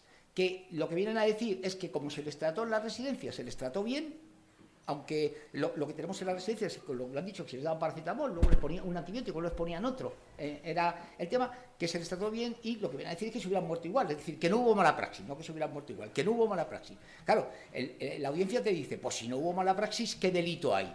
¿Y quién ha cometido el delito? Bueno, pues hay una cosa que para nosotros es fundamental y que vamos a seguir pegándola hasta el final. Y es que lo que queremos es que se investiguen no si se cumplieron los protocolos, sino por qué se hicieron esos protocolos. ¿Por qué esos protocolos impedían, impedían, como impidieron, que montones de eh, personas eh, en residencias con esas características fueran derivados? ¿Por qué? Es decir, porque algunos eh, directores de residencia te dicen, no, sobre, pública yo cumplía lo que me decía el protocolo. Es decir, viene a decir, si a mí el protocolo me decía que no lo podía derivar, no lo derivaba. Algunos de las privadas, te, digo, algunos imputados de las privadas te dicen que ellos no hacían caso de los protocolos, cosa que no me creo, pero bueno, decían eso de cara a que eh, luego lo que hacían era una especie de... Eh, el triaje era un poco en base a que el médico decidió o no decidió los protocolos. Pero es que había cosas como que llamaban a una ambulancia, en los casos que intentaban llamar a una ambulancia, llamaban a cepa y no venían, porque les decían que no podían, que tenían prohibido ir a recoger a residentes. Bueno, entonces eh, esto no se está haciendo absolutamente nada, es bastante desesperante. ¿eh? Llevamos dos años, 300 carillas, 200 recursos, eh, peleas con los jueces, peleas directas allí, porque cuando un juez te dice, pues a mí ya no me puede decir tonterías a estas alturas de, Entonces, cuando te están contando, te están diciendo que es que no se han leído ni tan siquiera los autos del Supremo, ni pues entonces, te, te estás bastante desesperado con este tema. Entonces, ¿qué es lo que pasa? Que siguen no hemos conseguido que nadie, ningún juez todavía, porque hablo de la Fiscalía y hablo de los jueces, ¿eh? que ningún juez, un juez puede llamar, si yo le he pedido, lo puede, hacerlo. Yo soy la acusación particular y puedo pedir tales declaraciones. Entonces, eh, y siempre recurro, porque ¿por qué no llama usted a, Carlos Moore? ¿Por qué no llama usted a Reyero, que dijo que no se habían medicalizado las residencias? Que venga Reyero también y nos cuente, lo ha dicho públicamente. ¿Por qué no nos llama usted a, a las famosas personas de la Operación Bicho, famosa? ¿Por qué no los llama usted a declarar? ¿Por qué no llama usted al padre? No me acuerdo ahora cómo se llamaba la señora de la Operación Bicho, pero a este que dijo que, lo Carlos Mur. No, Carlos Mur, no, Burgueño. Eh, ¿Por qué no llama usted a Burgueño o al de las ambulancias? Que nos dije que tenían una ambulancia, o sea, que tenían dos ambulancias para todas las residencias en la famosa Operación Bicho, en la Operación Bicho esa era la famosa eh, decreto que hacen el 27 de marzo de medidas eh, medidas para paliar el tema, cuando ya había más de mil muertos. Y eso es lo que hacen. Lo que hacen en ese momento es eh, contratar a una señora, hija de un antiguo militante del PP, eh, que era el, de la privatización de la sanidad, que no tenía ni puñetera idea, hablando en plata, no tenía ni idea de cómo se gestionaba esto. Era una especie de negocio. Bueno, no conseguimos todavía nada de eso. La Fiscalía no nos apoya nunca no nos ha apoyado. Veremos a ver, eh, hasta ahora, cuando van, lo que están pidiendo son cosas relativas, cuando van, que van, siguen yendo poco, están cosas relativas a, la, a, la, a las eh, directores y a los médicos. Y lo que hacen a veces, y lo que sí hacen es cuando te, te inadmiten una querella de, por ejemplo, ahora en Collado y Alba nos inadmitieron una, una de entera. Bueno, la, la Fiscalía apoya nuestro recurso para que se reabra el procedimiento, pero lo apoya como siempre parcialmente lo apoya sin que nos se podamos referir a los, sin que ellos apoyen que se abra contra, o que se investigue, no que se abra contra, porque no, a mí contra no se podría investigar a los, eh, a los eh, políticos. Por lo tanto, eh, nosotros seguimos, hay muchas todavía vivas, hay unas cuantas en el Constitucional, que el Constitucional todavía no, no ha dicho nada, yo me temo que lo que va a decir pues es lo que, lo que han dicho en el tema de los, con, dos, con dos líneas que no hay contenido constitucional, con eso se queda. Y el contenido constitucional está explicadísimo, explicadísimo en, la, en, la, en el recurso al Tribunal Constitucional, que lo tiene. Y, eh, y luego el, último tema que, está, que dicen que es que era una situación de tsunami o de, de una situación, ¿cómo le llaman?, de, de catástrofe sanitaria. Bueno, era una catástrofe sanitaria, primero, podía ser una catástrofe yo digo que no, pero que se hubieran empleado los, propios, eh, ya lo habéis dicho todas, el tema de emplear eh, la sanidad pública, la sanidad privada, el IFEMA, la medicalización de la residencia, no había ni una puñetera residencia medicalizada, lo que, que, tenían era oxígeno, no se podía hacer otra cosa, no se podían hacer eh, radiografías, no se podían hacer ver temas pulmonares, solo tenían oxígeno como mucho las que lo tenían. Entonces, ¿Cuál es el, tema a ese nivel? Bueno, pues que, que no se cumplió ninguna de las medidas que se podían haber cumplido cuando incluso la propia patronal de la sanidad privada dijo en su momento que tenían un montón de oxígenos y de camas libres en UFIs. No se emplearon. No se emplearon. Se tendría que haber empleado. Y eso, incluso, ya no me meto en, temas de si eso es una nacionalización o no, porque luego se podría haber indemnizado por, el uso de, ese tema. Pero en ese momento ni se cumplió el propio protocolo, el protocolo que se tendría que haber cumplido, que es ese, de derivar a todo el mundo. Y por último, y termino, es cierto que es imposible que nadie podamos decir que todos se hubieran salvado, pero ya nos han dicho aquí las compañeras y compañeros que han intervenido. cuando se empieza a derivar a los, a los, hospitales a la gente, se muere mucha menos gente. Y en el último caso, se les, se les impidió la oportunidad, la oportunidad que tenemos todos y todas de ser trasladados en un momento determinado a un hospital con todos los medios que tiene un hospital, a una UFI, para ver que nos morimos igual, nos morimos igual, pero al menos se nos ha dado la oportunidad que no se les dio hasta entonces. Nada más.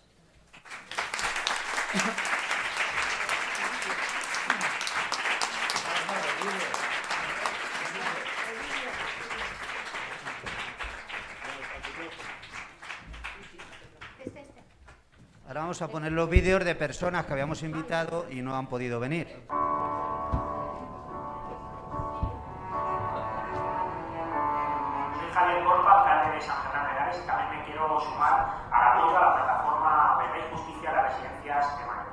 Es indigno lo que hizo la Comunidad de Madrid. Las órdenes que dictó la Comunidad de Madrid trajeron mucho sufrimiento y por eso mando también un fuerte abrazo a todas esas familias que perdieron a un ser querido en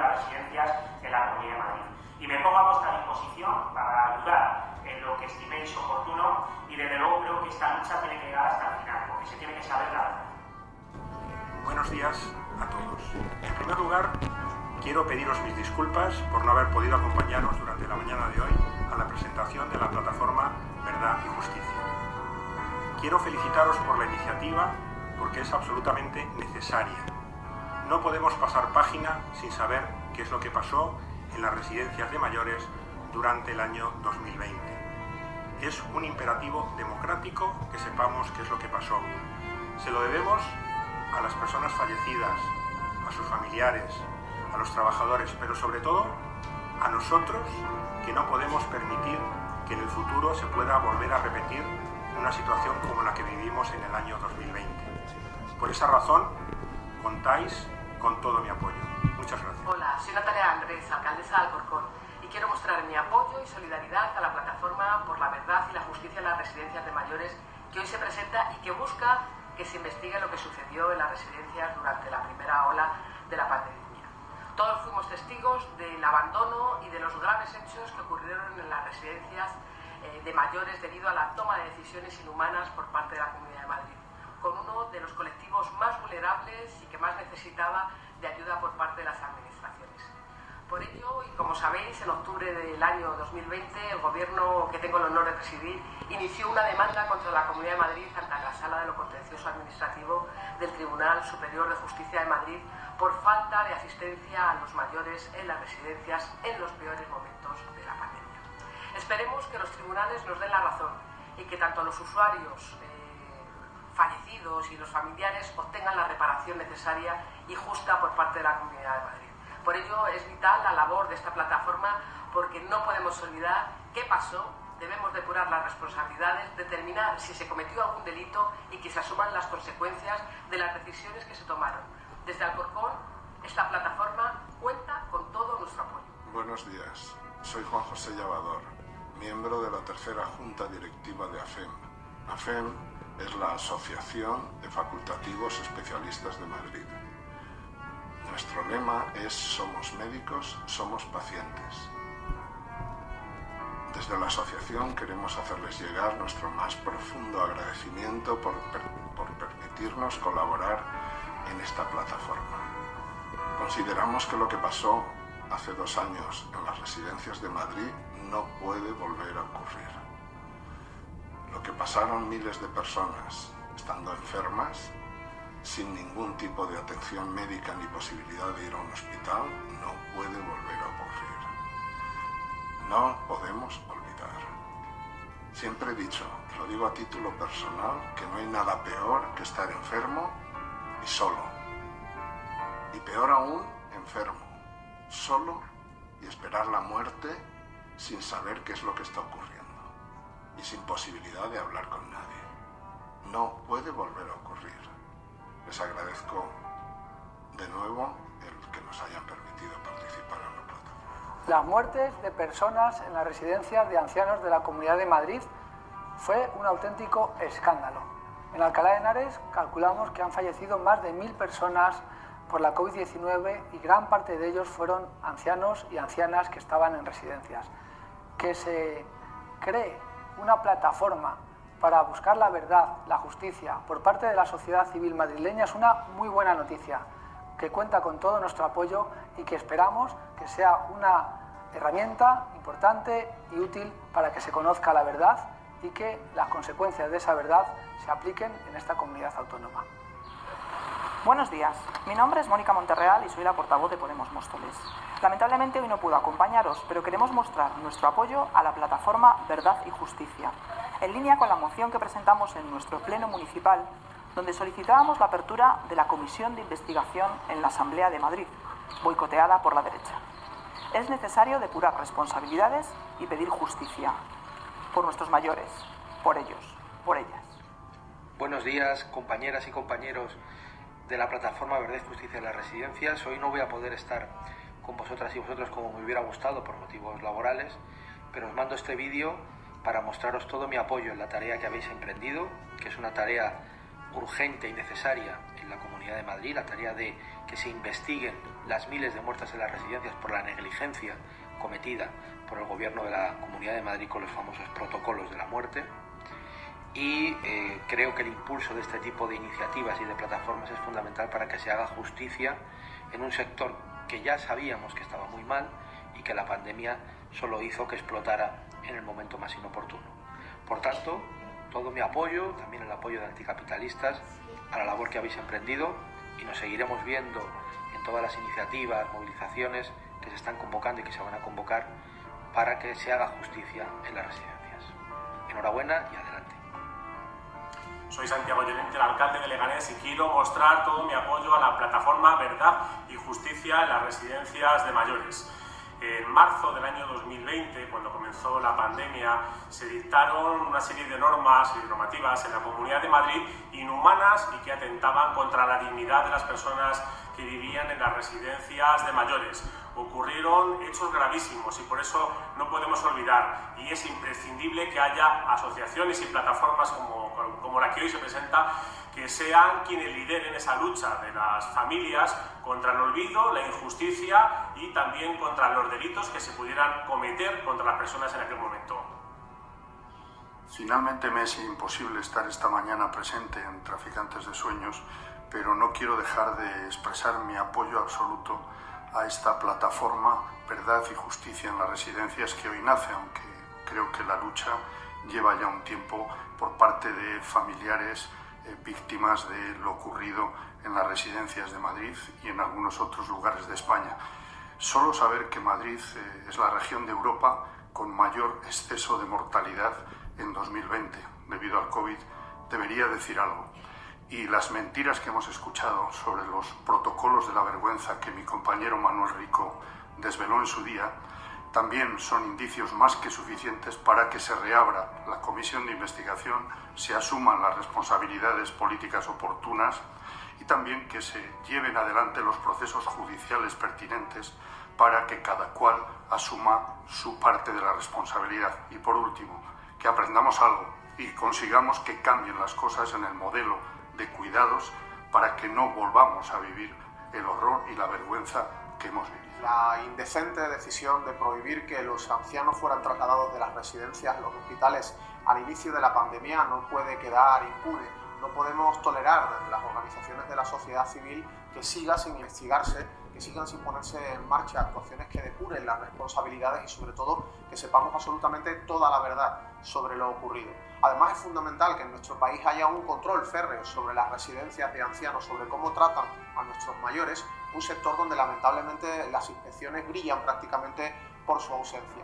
Tenemos que trabajar para que no podamos pasar páginas ante unos hechos gravísimos que se dieron en la Comunidad de Madrid, ante unos hechos que merecen que de forma permanente diferentes colectivos estemos reclamando justicia ante lo ocurrido. Compañeras y compañeros, a principios de la pandemia, muchos gobiernos e incluso epidemiólogos se empeñaron en comparar a la COVID-19 con una guerra. Desgraciadamente, como sabemos, en las guerras ocurren genocidios y ese genocidio tuvo lugar en la Comunidad de Madrid con la muerte de cerca de 8.000 personas en las residencias de mayores.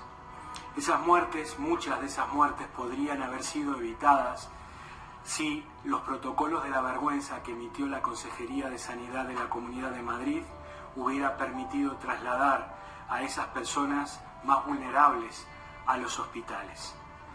Quiero manifestar mi adhesión a la plataforma Verdad y Justicia en las residencias de mayores, ya que no nos podemos dar el lujo de olvidar el sufrimiento de esas víctimas y por supuesto de sus familiares. Y por supuesto, no debemos permitir que aquellas personas que siguen gobernando en la Comunidad de Madrid se vayan de rositas luego de haber sido los responsables de esta atrocidad. El 13 de marzo intentamos derivar eh, el primera persona que creíamos que era un posible caso y por cómo se encontraba y su sintomatología y se nos comunica que, que no, ¿Hablaron ustedes en algún momento con, algo, con la Consejería de Políticas Sociales o con Sanidad diciendo que necesitaban asistencia médica? La primera vez que vino un médico de forma presencial fue el 10 de abril. Cuando dijeron que no podían derivar, ¿ustedes eran conscientes de que la Comunidad de Madrid había firmado protocolos donde decían que no se derivaran a personas mayores de las residencias a hospitales públicos? El protocolo nos llega el 21 de marzo. Si no cumplía esos requisitos, directamente no podían ser derivados al hospital les habla de la escala de fragilidad en el que habla, un poco viene a decir que si voy en silla de ruedas, tenga deterioro cognitivo o no lo tenga, no entro dentro de los criterios de derivación. Ya sea una derivación por motivo respiratorio, una infección respiratoria o cualquier otra patología. Hubo personas que murieron en la residencia que usted está segura que si hubieran podido tener derivación hospitalaria no, no hubieran muerto en la residencia. Sin lugar a dudas. ¡Asesino!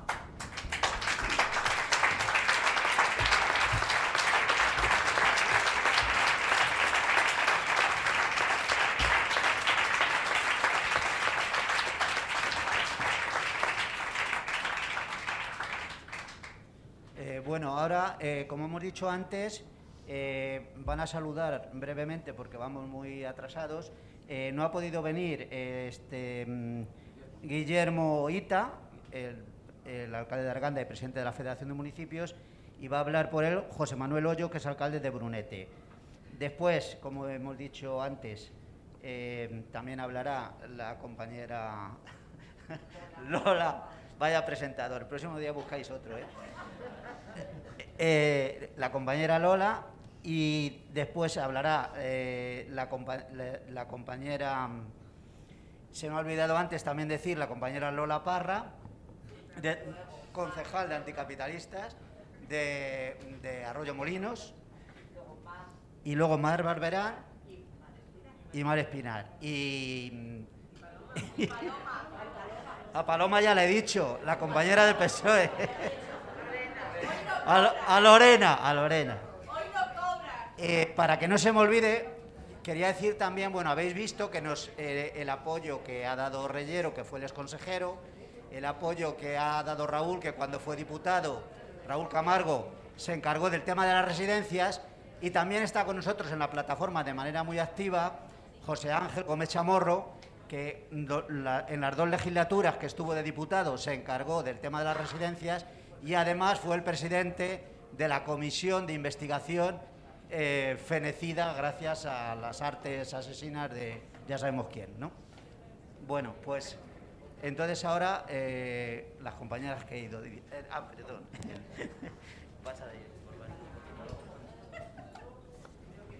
Muy buenos días a todas y a todos. En primer lugar, daros las gracias a la plataforma por invitarme e invitar también a la Federación Madrileña de Municipios. Eh, lógicamente, trasladar las disculpas de, Guillermo Ita, del presidente, porque a veces las agendas son endemoniadas y es imposible encajarlo todo. Transmitir en su nombre el apoyo de la Federación Madrileña de Municipios, lógicamente, a la plataforma.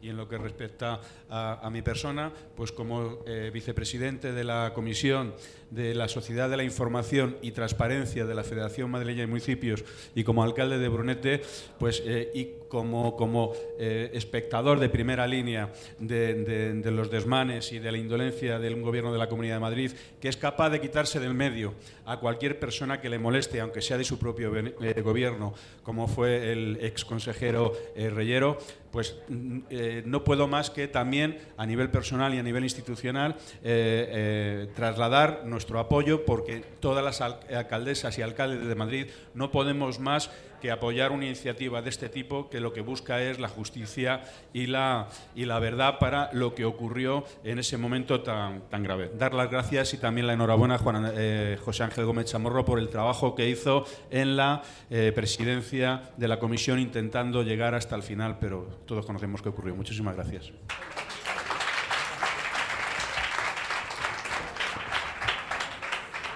Hola, buenas.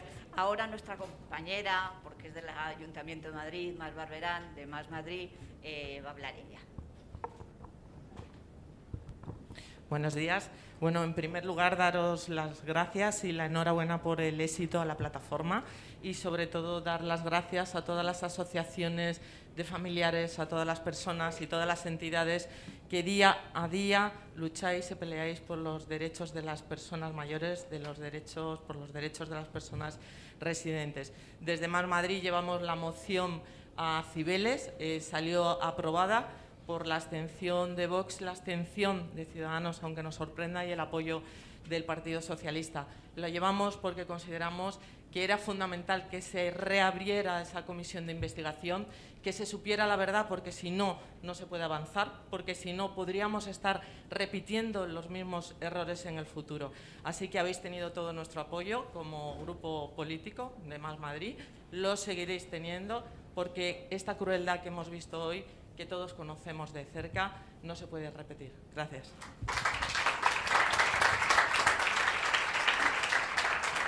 Ahora va la concejala del PSOE del Ayuntamiento de Madrid. Sí, muchas gracias. Soy Mar Espinar, la portavoz del Grupo Municipal Socialista. Para nosotros era impensable no estar aquí hoy, sobre todo para daros las gracias por la lección de dignidad que nos habéis dado durante toda la pandemia y, y seguís dando a día de hoy. Cuando la política falla, llegáis vosotros, la sociedad civil, y nos ponéis en vuestro sitio como política ahora mismo en activo, asumo toda la responsabilidad que tenemos los políticos para evitar que la responsable, porque tenía las competencias, Isabel Díaz Ayuso, salga libre de todo esto. Hay una responsabilidad y tiene que asumirla. Y desde luego, desde el Grupo Municipal Socialista, teniendo en cuenta las competencias que tiene el Ayuntamiento, que ya Más Madrid y nosotros hemos Hemos, hemos hablado y hemos trabajado propuestas para hacerlo, somos conscientes de las competencias que tenemos, pero vamos a apretar todo lo posible, porque es de justicia, porque se lo debemos a toda una generación que hizo posible que todos nosotros hoy estemos aquí disfrutando de los derechos que disfrutamos. Muchísimas gracias.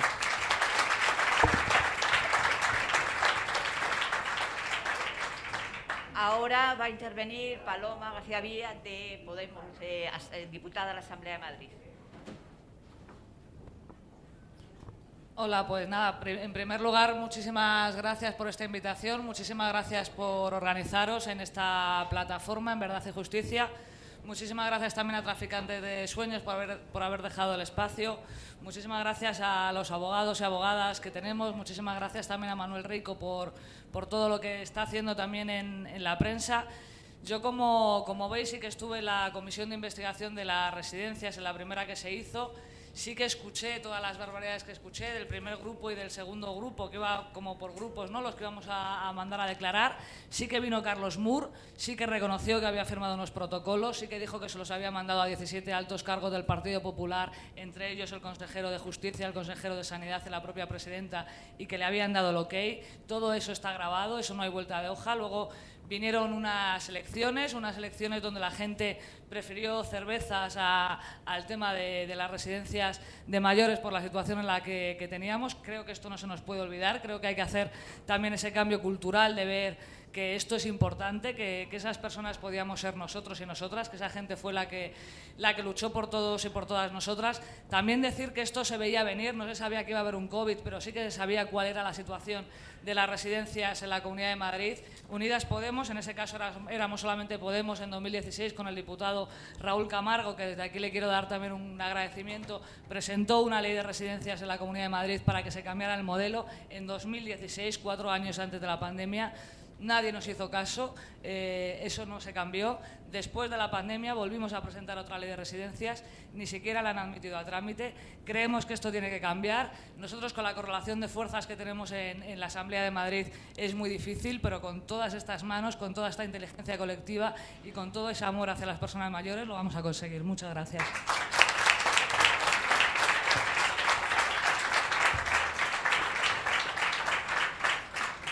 Ahora la diputada del PSOE de la Asamblea de Madrid, Lorena Morales, va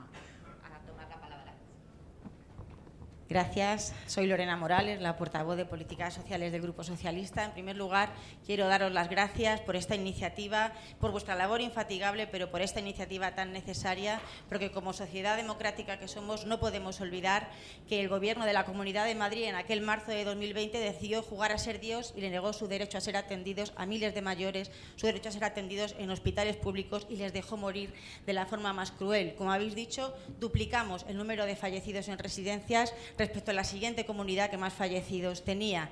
Em, no puede ser, esto es vergonzoso, porque el mismo gobierno regional que con una mano firmaba los protocolos de la muerte y recurría a las sentencias que les obligaban a, medicalizar las residencias, con la otra indemnizaba con, eh, bueno, de una manera millonaria a las residencias privadas y le pagaba a la Iglesia 300.000 euros por asistencia pastoral en un momento en el que las residencias estaban cerradas como ratoneras y ni los familiares pudisteis dar el último adiós a vuestros seres queridos. No nos vamos a rendir porque además la comunidad de Madrid no utilizó las eh, alternativas que tenía a su disposición. Manuel Rico ha dicho que trasladaron a 23 personas a IFEMA. A nosotros la Comunidad de Madrid nos ha respondido oficialmente que no trasladaron a ninguno, a ningún mayor de las residencias, ni a hospitales privados, ni a hoteles medicalizados. Y lo peor es que no han aprendido nada. Las residencias siguen teniendo muchísimas carencias humanas y materiales y durante la sexta ola hemos vuelto a encabezar el número de contagios tanto de residentes como de profesionales. No puede ser, no nos vamos a rendir. Vuestra iniciativa nos da esperanza, nos da fuerza y vamos a seguir exigiendo esa comisión de investigación, a pesar de que nos la han tumbado dos veces, esa pinza PP Vox, que se depuren responsabilidades, porque esta vergüenza del gobierno de Ayuso no hay ni mayoría ni bandera que la tape y, desde luego, dignidad en el trato de una vez para las personas mayores, esas personas que dieron su vida porque disfrutáramos de las oportunidades que ellos ya no tuvieron y que tengan en sus últimos años la dignidad que merecen. Solo podemos exigir eso y no nos vamos a cansar hasta el final. Muchas gracias.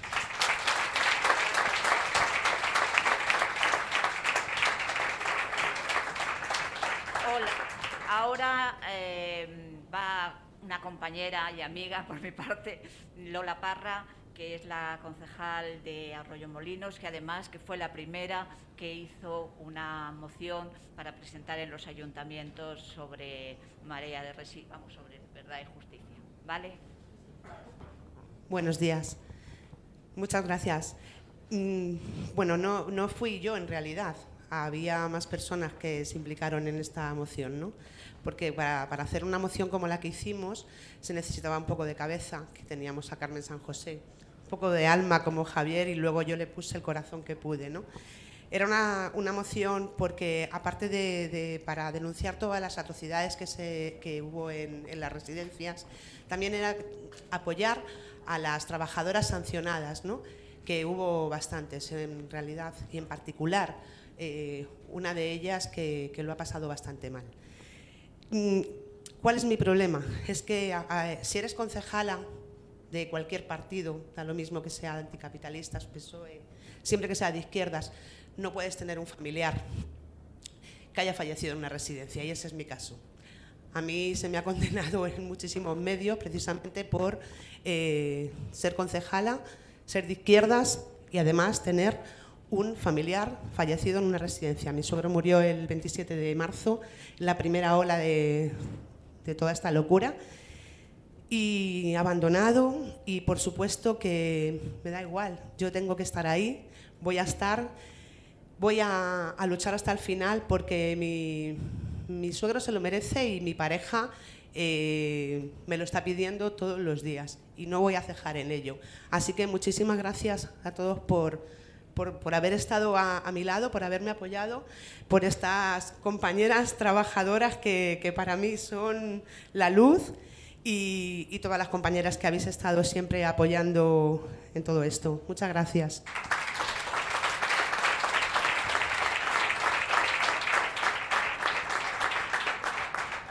Bueno, eh, ahora vamos a dar turno de palabra, pero antes quería decir que también eh, están aquí presentes eh, colectivos como ecologistas, el Movimiento Asambleario de Trabajadores Sanidad, Amnistía Internacional y Audita Sanidad.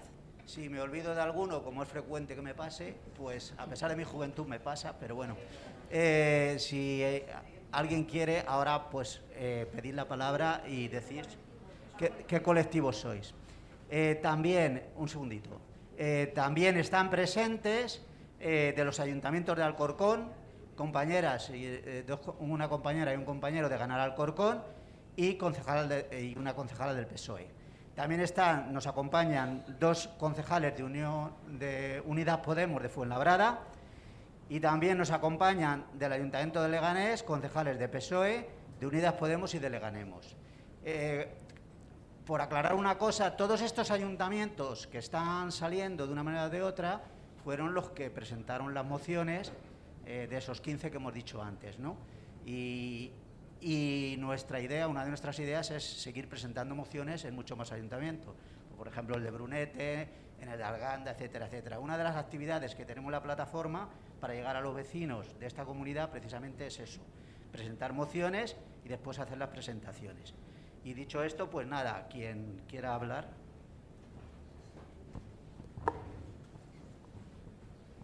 Bueno, eh, decir y dejar constancia de que hemos venido seis personas seis personas del sectorial de mayores de, Más Madrid para apoyar a la plataforma y eh, ponernos a, disposición para crear una sinergia esto regenerativa y reivindicativa a, a tope. Eso es. Gracias por la asistencia.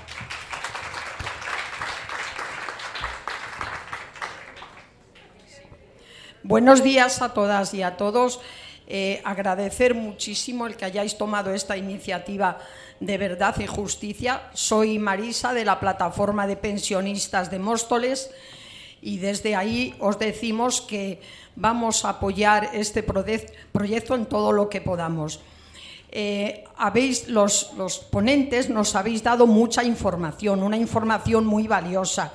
Entre ellas, pues me ha dado mucha pena que el 90%, el 95% de las residencias de Madrid sean privadas. Claro que ya pues 26 años del Partido Popular han ido privatizando todo. Pero esto no ha acabado. Yo os quiero decir que en Móstoles el partido PSOE Podemos han cedido 20.000 metros cuadrados para hacer cuatro residencias privadas estamos muy cabreados y estamos muy solos porque ya se han encargado de mandar una carta a todos los vecinos diciendo lo maravilloso que es el proyecto. En ningún momento ponen que va a ser privado, solamente que va a ser muchos puestos de trabajo. Nosotros pensamos que, que residencias privadas es negocio, residencias públicas es servicio y teníamos que estar peleando este gobierno progresista porque las residencias sean públicas y de calidad para esos mayores que, como habéis dicho, tanto han sufrido para que nosotros hayamos tenido la calidad de vida que hemos tenido bastante decente. Y ahora no se les puede dejar en manos privadas que son negocio. Muchísimas gracias a todos.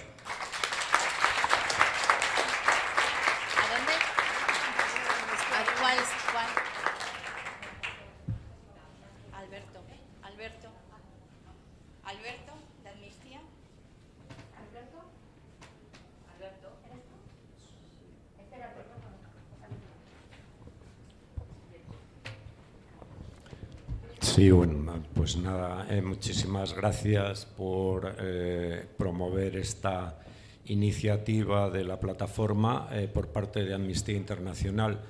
Como se ha citado en varias ocasiones a lo largo de esta mañana, hemos investigado el tema y hemos actuado sobre la Fiscalía Evidentemente es un tema complejo, como ya se ha expuesto reiteradamente, y que va a requerir eh, mucho esfuerzo, mucha movilización y Amnistía Internacional. Eh, añadiremos nuestro grano de arena. Gracias.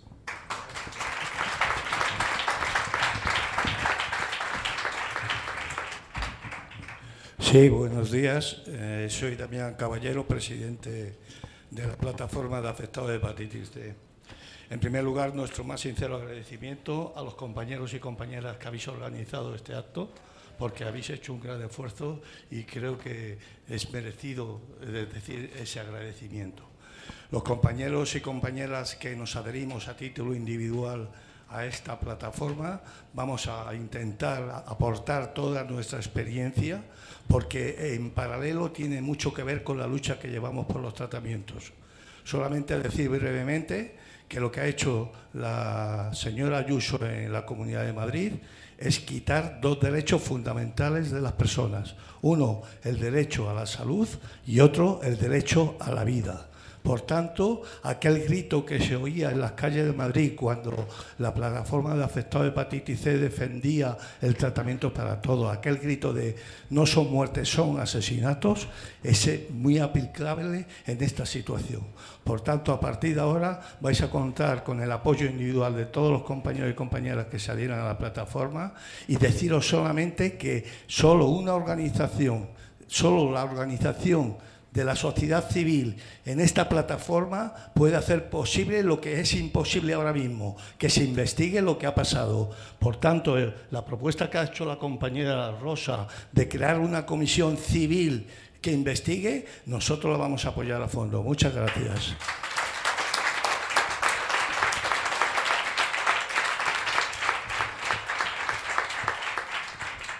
Buenos días, soy Gregorio Herrero de la plataforma de mayores de. Nosotros venimos peleando sobre esto de las residencias desde hace más de 10 años y posiblemente eh, Lorena lo sepa. Tenemos pendiente una reunión contigo precisamente de esto. Nosotros apoyamos esta, esta iniciativa, todo lo más que se pueda apoyar. Estaremos aquí siempre, solo he podido venir yo, pero contar con nosotros para lo que haga falta. hemos hecho cantidad de actos mociones, hemos llevado al ayuntamiento ya y estamos en ello y no vamos a dejarlo. Estamos con vosotros. Muchas gracias.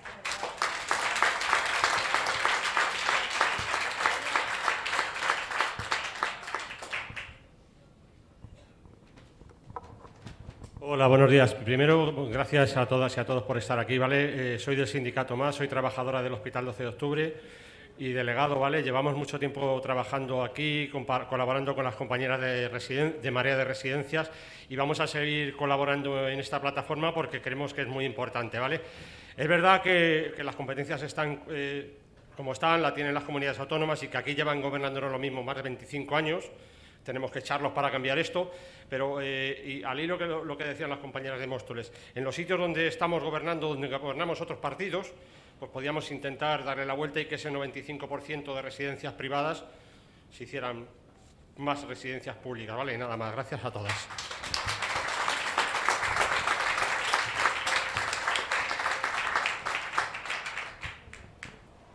Hola, buenos días. Eh, me llamo Pilar. Eh, venimos de parte de pensionistas de Leganés y nosotros eh, somos de los pensionistas que todos los lunes, como habrá muchos aquí, salimos a las plazas a reivindicar nuestras pensiones, a reivindicar siempre las residencias públicas. Sabemos que las residencias privadas es un negocio. Y también quiero reivindicar que una cosa es salir ahí y reivindicar las residencias y otra, darles un premio al Ayuso en Leganés por lo bien que lo hizo.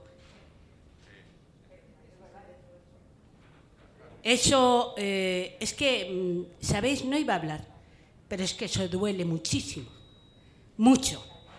No se puede salir ahí a reivindicar las residencias y luego dar un premio a la señora Ayuso eh, por lo bien que lo hizo cuando el Leganés en la residencia Vitalia ha sido uno de los sitios donde más asesinatos ha habido. No son muertes, son asesinatos. Y tanto el señor Rajoy por la hepatitis como esta señora tenían que ser, eh, pasar a la historia como unos genocidas, que lo son.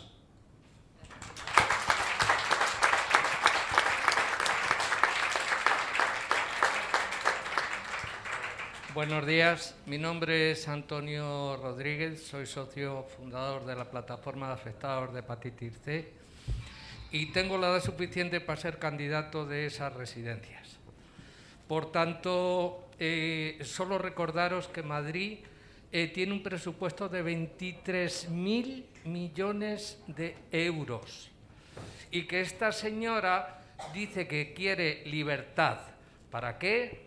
Para la beber para poder ella meterse en un hotel de lujo durante tres semanas a costa de los presupuestos, pero no para dárnoslos a los mayores. Por tanto, en las próximas elecciones, por favor, acordaros. Y como miembro de esa plataforma, un pequeño consejo, si me lo a esta, a la cual ya me adhiero como organización, y es haceros ver vienen unas elecciones, fabricar un mural con todos los muertos y ponérselo a la señora Ayuso en la Puerta del Sol. Nada más.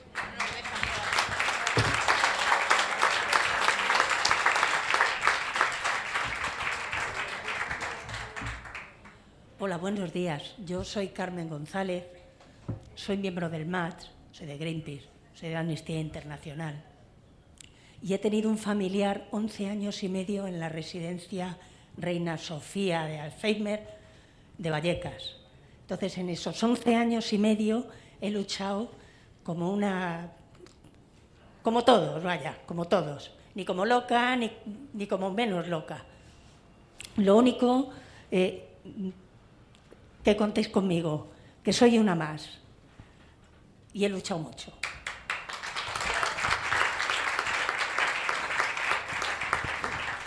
Hola, me llamo Rafa. Yo he estado militando en CAS Madrid, que es la coordinadora antiprivatización de la salud pública, desde el 2004. Desde el 2004, cuando repartíamos panfletos y denunciábamos cómo estaba eh, la sanidad en Madrid, la verdad es que nos quedamos cortos. La pandemia nos ha demostrado, por desgracia, que era peor aún.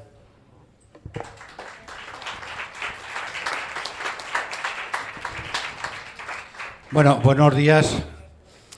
Cuando me llamó Javier Cordón para... Bueno, soy José Ángel Gómez Chamorro, me han mencionado antes, fui presidente de la Comisión de Investigación de las Residencias en la Asamblea de Madrid, diputado, y os tengo que decir que en esa comisión, no yo solo, Paloma Villa, que intervino antes, Puri Causapié, Matilde Díaz Ojeda, toda la gente que estábamos allí de izquierdas, ¿no?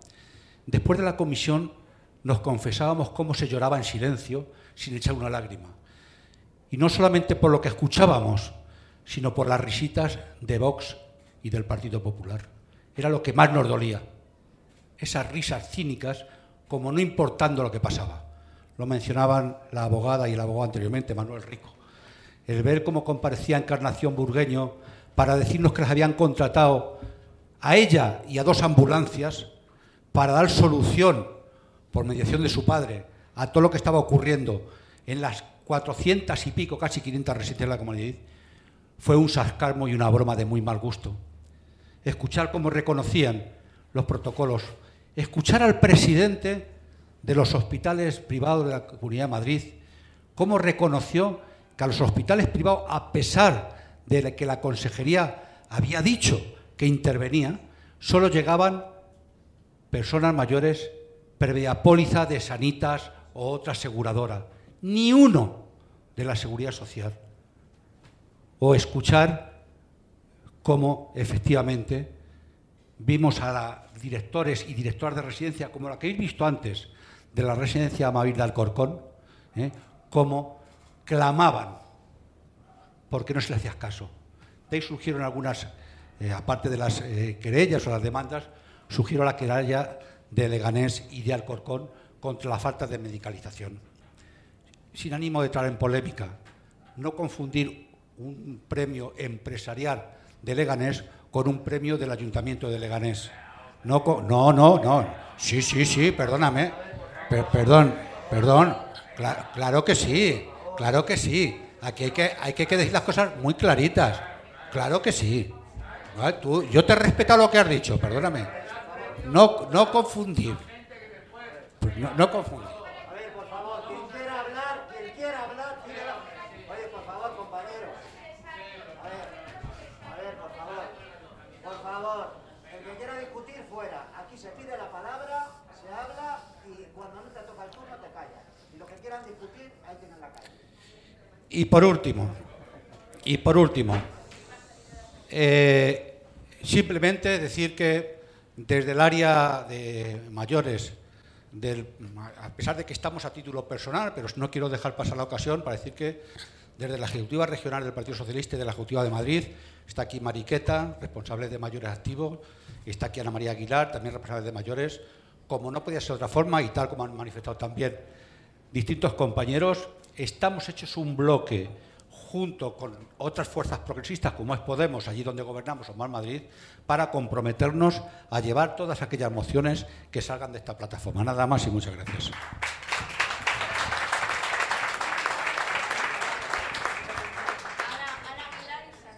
A ver, ya la última palabra, ¿vale?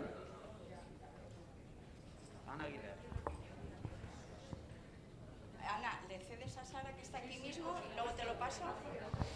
Bueno. Yo solo, es una cosa muy breve, quiero agradecer a todas las compañeras. Me llamo Sara Tajuelo, soy de la plataforma Unión Residencias Leganés. Creo que es algo muy grande lo que se está gestando y siento profundamente que lo que nos impulsa, además del amor, es el clamor desgarrador de nuestros mayores, que es lo que nos da la fuerza eh, de esos rostros que aunque no estuvimos ahí como las trabajadoras sí, los, lo estuvieron, sabemos a ciencia cierta lo que había. Fue algo alertado. No sabíamos evidentemente que se iba a venir una pandemia, pero sabíamos que si algo eh, pasaba, es, la situación iba a ser como bien luego se, se corroboró y pasó. Así que nada, simplemente alentar y desde aquí, eh, junto con las compañeras de Unión Residencias Leganés, podéis contar con todo nuestro apoyo. Muchas gracias.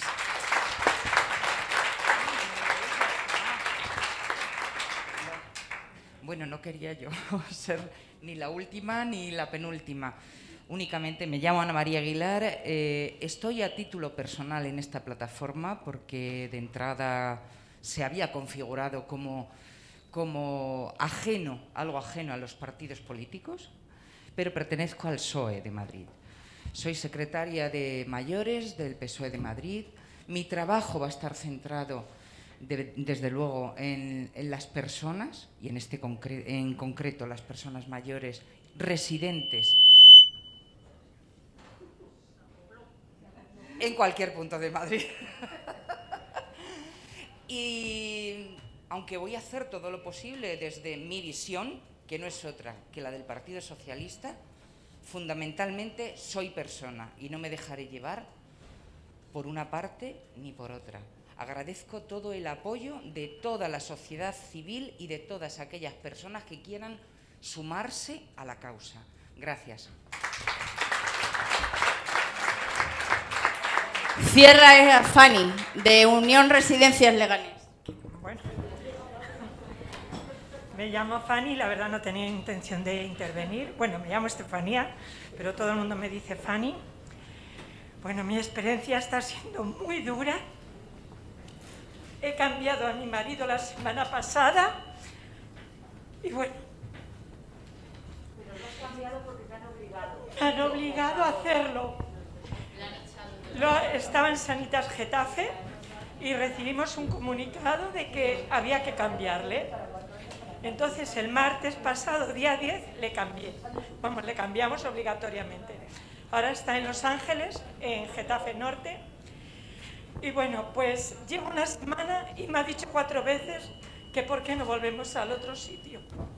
Es triste porque mi marido tiene deterioro cognitivo muy avanzado, no camina. Y bueno, yo el, el 21 de marzo de 2020 lo saqué de Vitalia, pude sacarlo con la ayuda de mis hijos, que en aquel momento, pues bueno, el trabajo se lo permitía y lo podíamos cuidar en casa. Y bueno, está siendo un proceso muy duro. Yo estaba muy ciega en el tema de residencias. Debo decir que en tres años hecho el 16 de mayo, esta es la cuarta residencia que mi marido pisa. Y para mí es muy.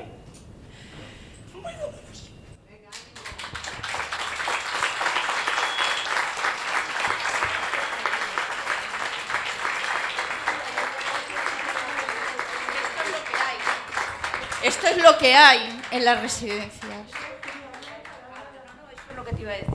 Que eh, pasa lo de la performance ya y ya está. Ah, vale. Eh, ahora, cuando terminemos, bueno, antes de nada, Fanny, eh, creo que todos los que estamos aquí te apoyamos.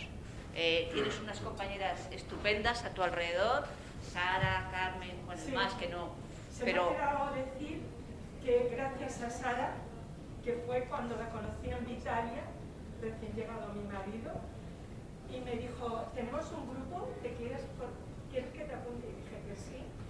Gracias a Sara y después Carmen y Laura y un montón de gente más, eh, tengo ese apoyo porque mi cabeza ni está preparada todavía para aceptar la enfermedad de mi marido ni para tenerlo de una residencia a otra. Bueno.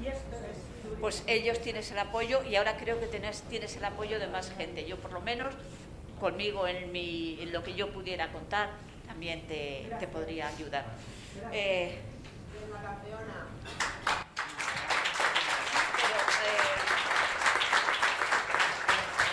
Bueno, pues nada, damos por terminado este acto. Muchas gracias a Traficantes de Sueños por habernos dejado el local. Muchas gracias a todas por venir. El trabajo que queda es muy duro. Y una, a ver, un momentito, un momentito. Las personas que se quieran adherir a la plataforma, como ya se ha dicho, es a título individual y luego la colaboración con los colectivos, eh, pues la que sea, pero la adhesión es individual. Ahora va a haber una, una performance en la puerta. Muchas gracias.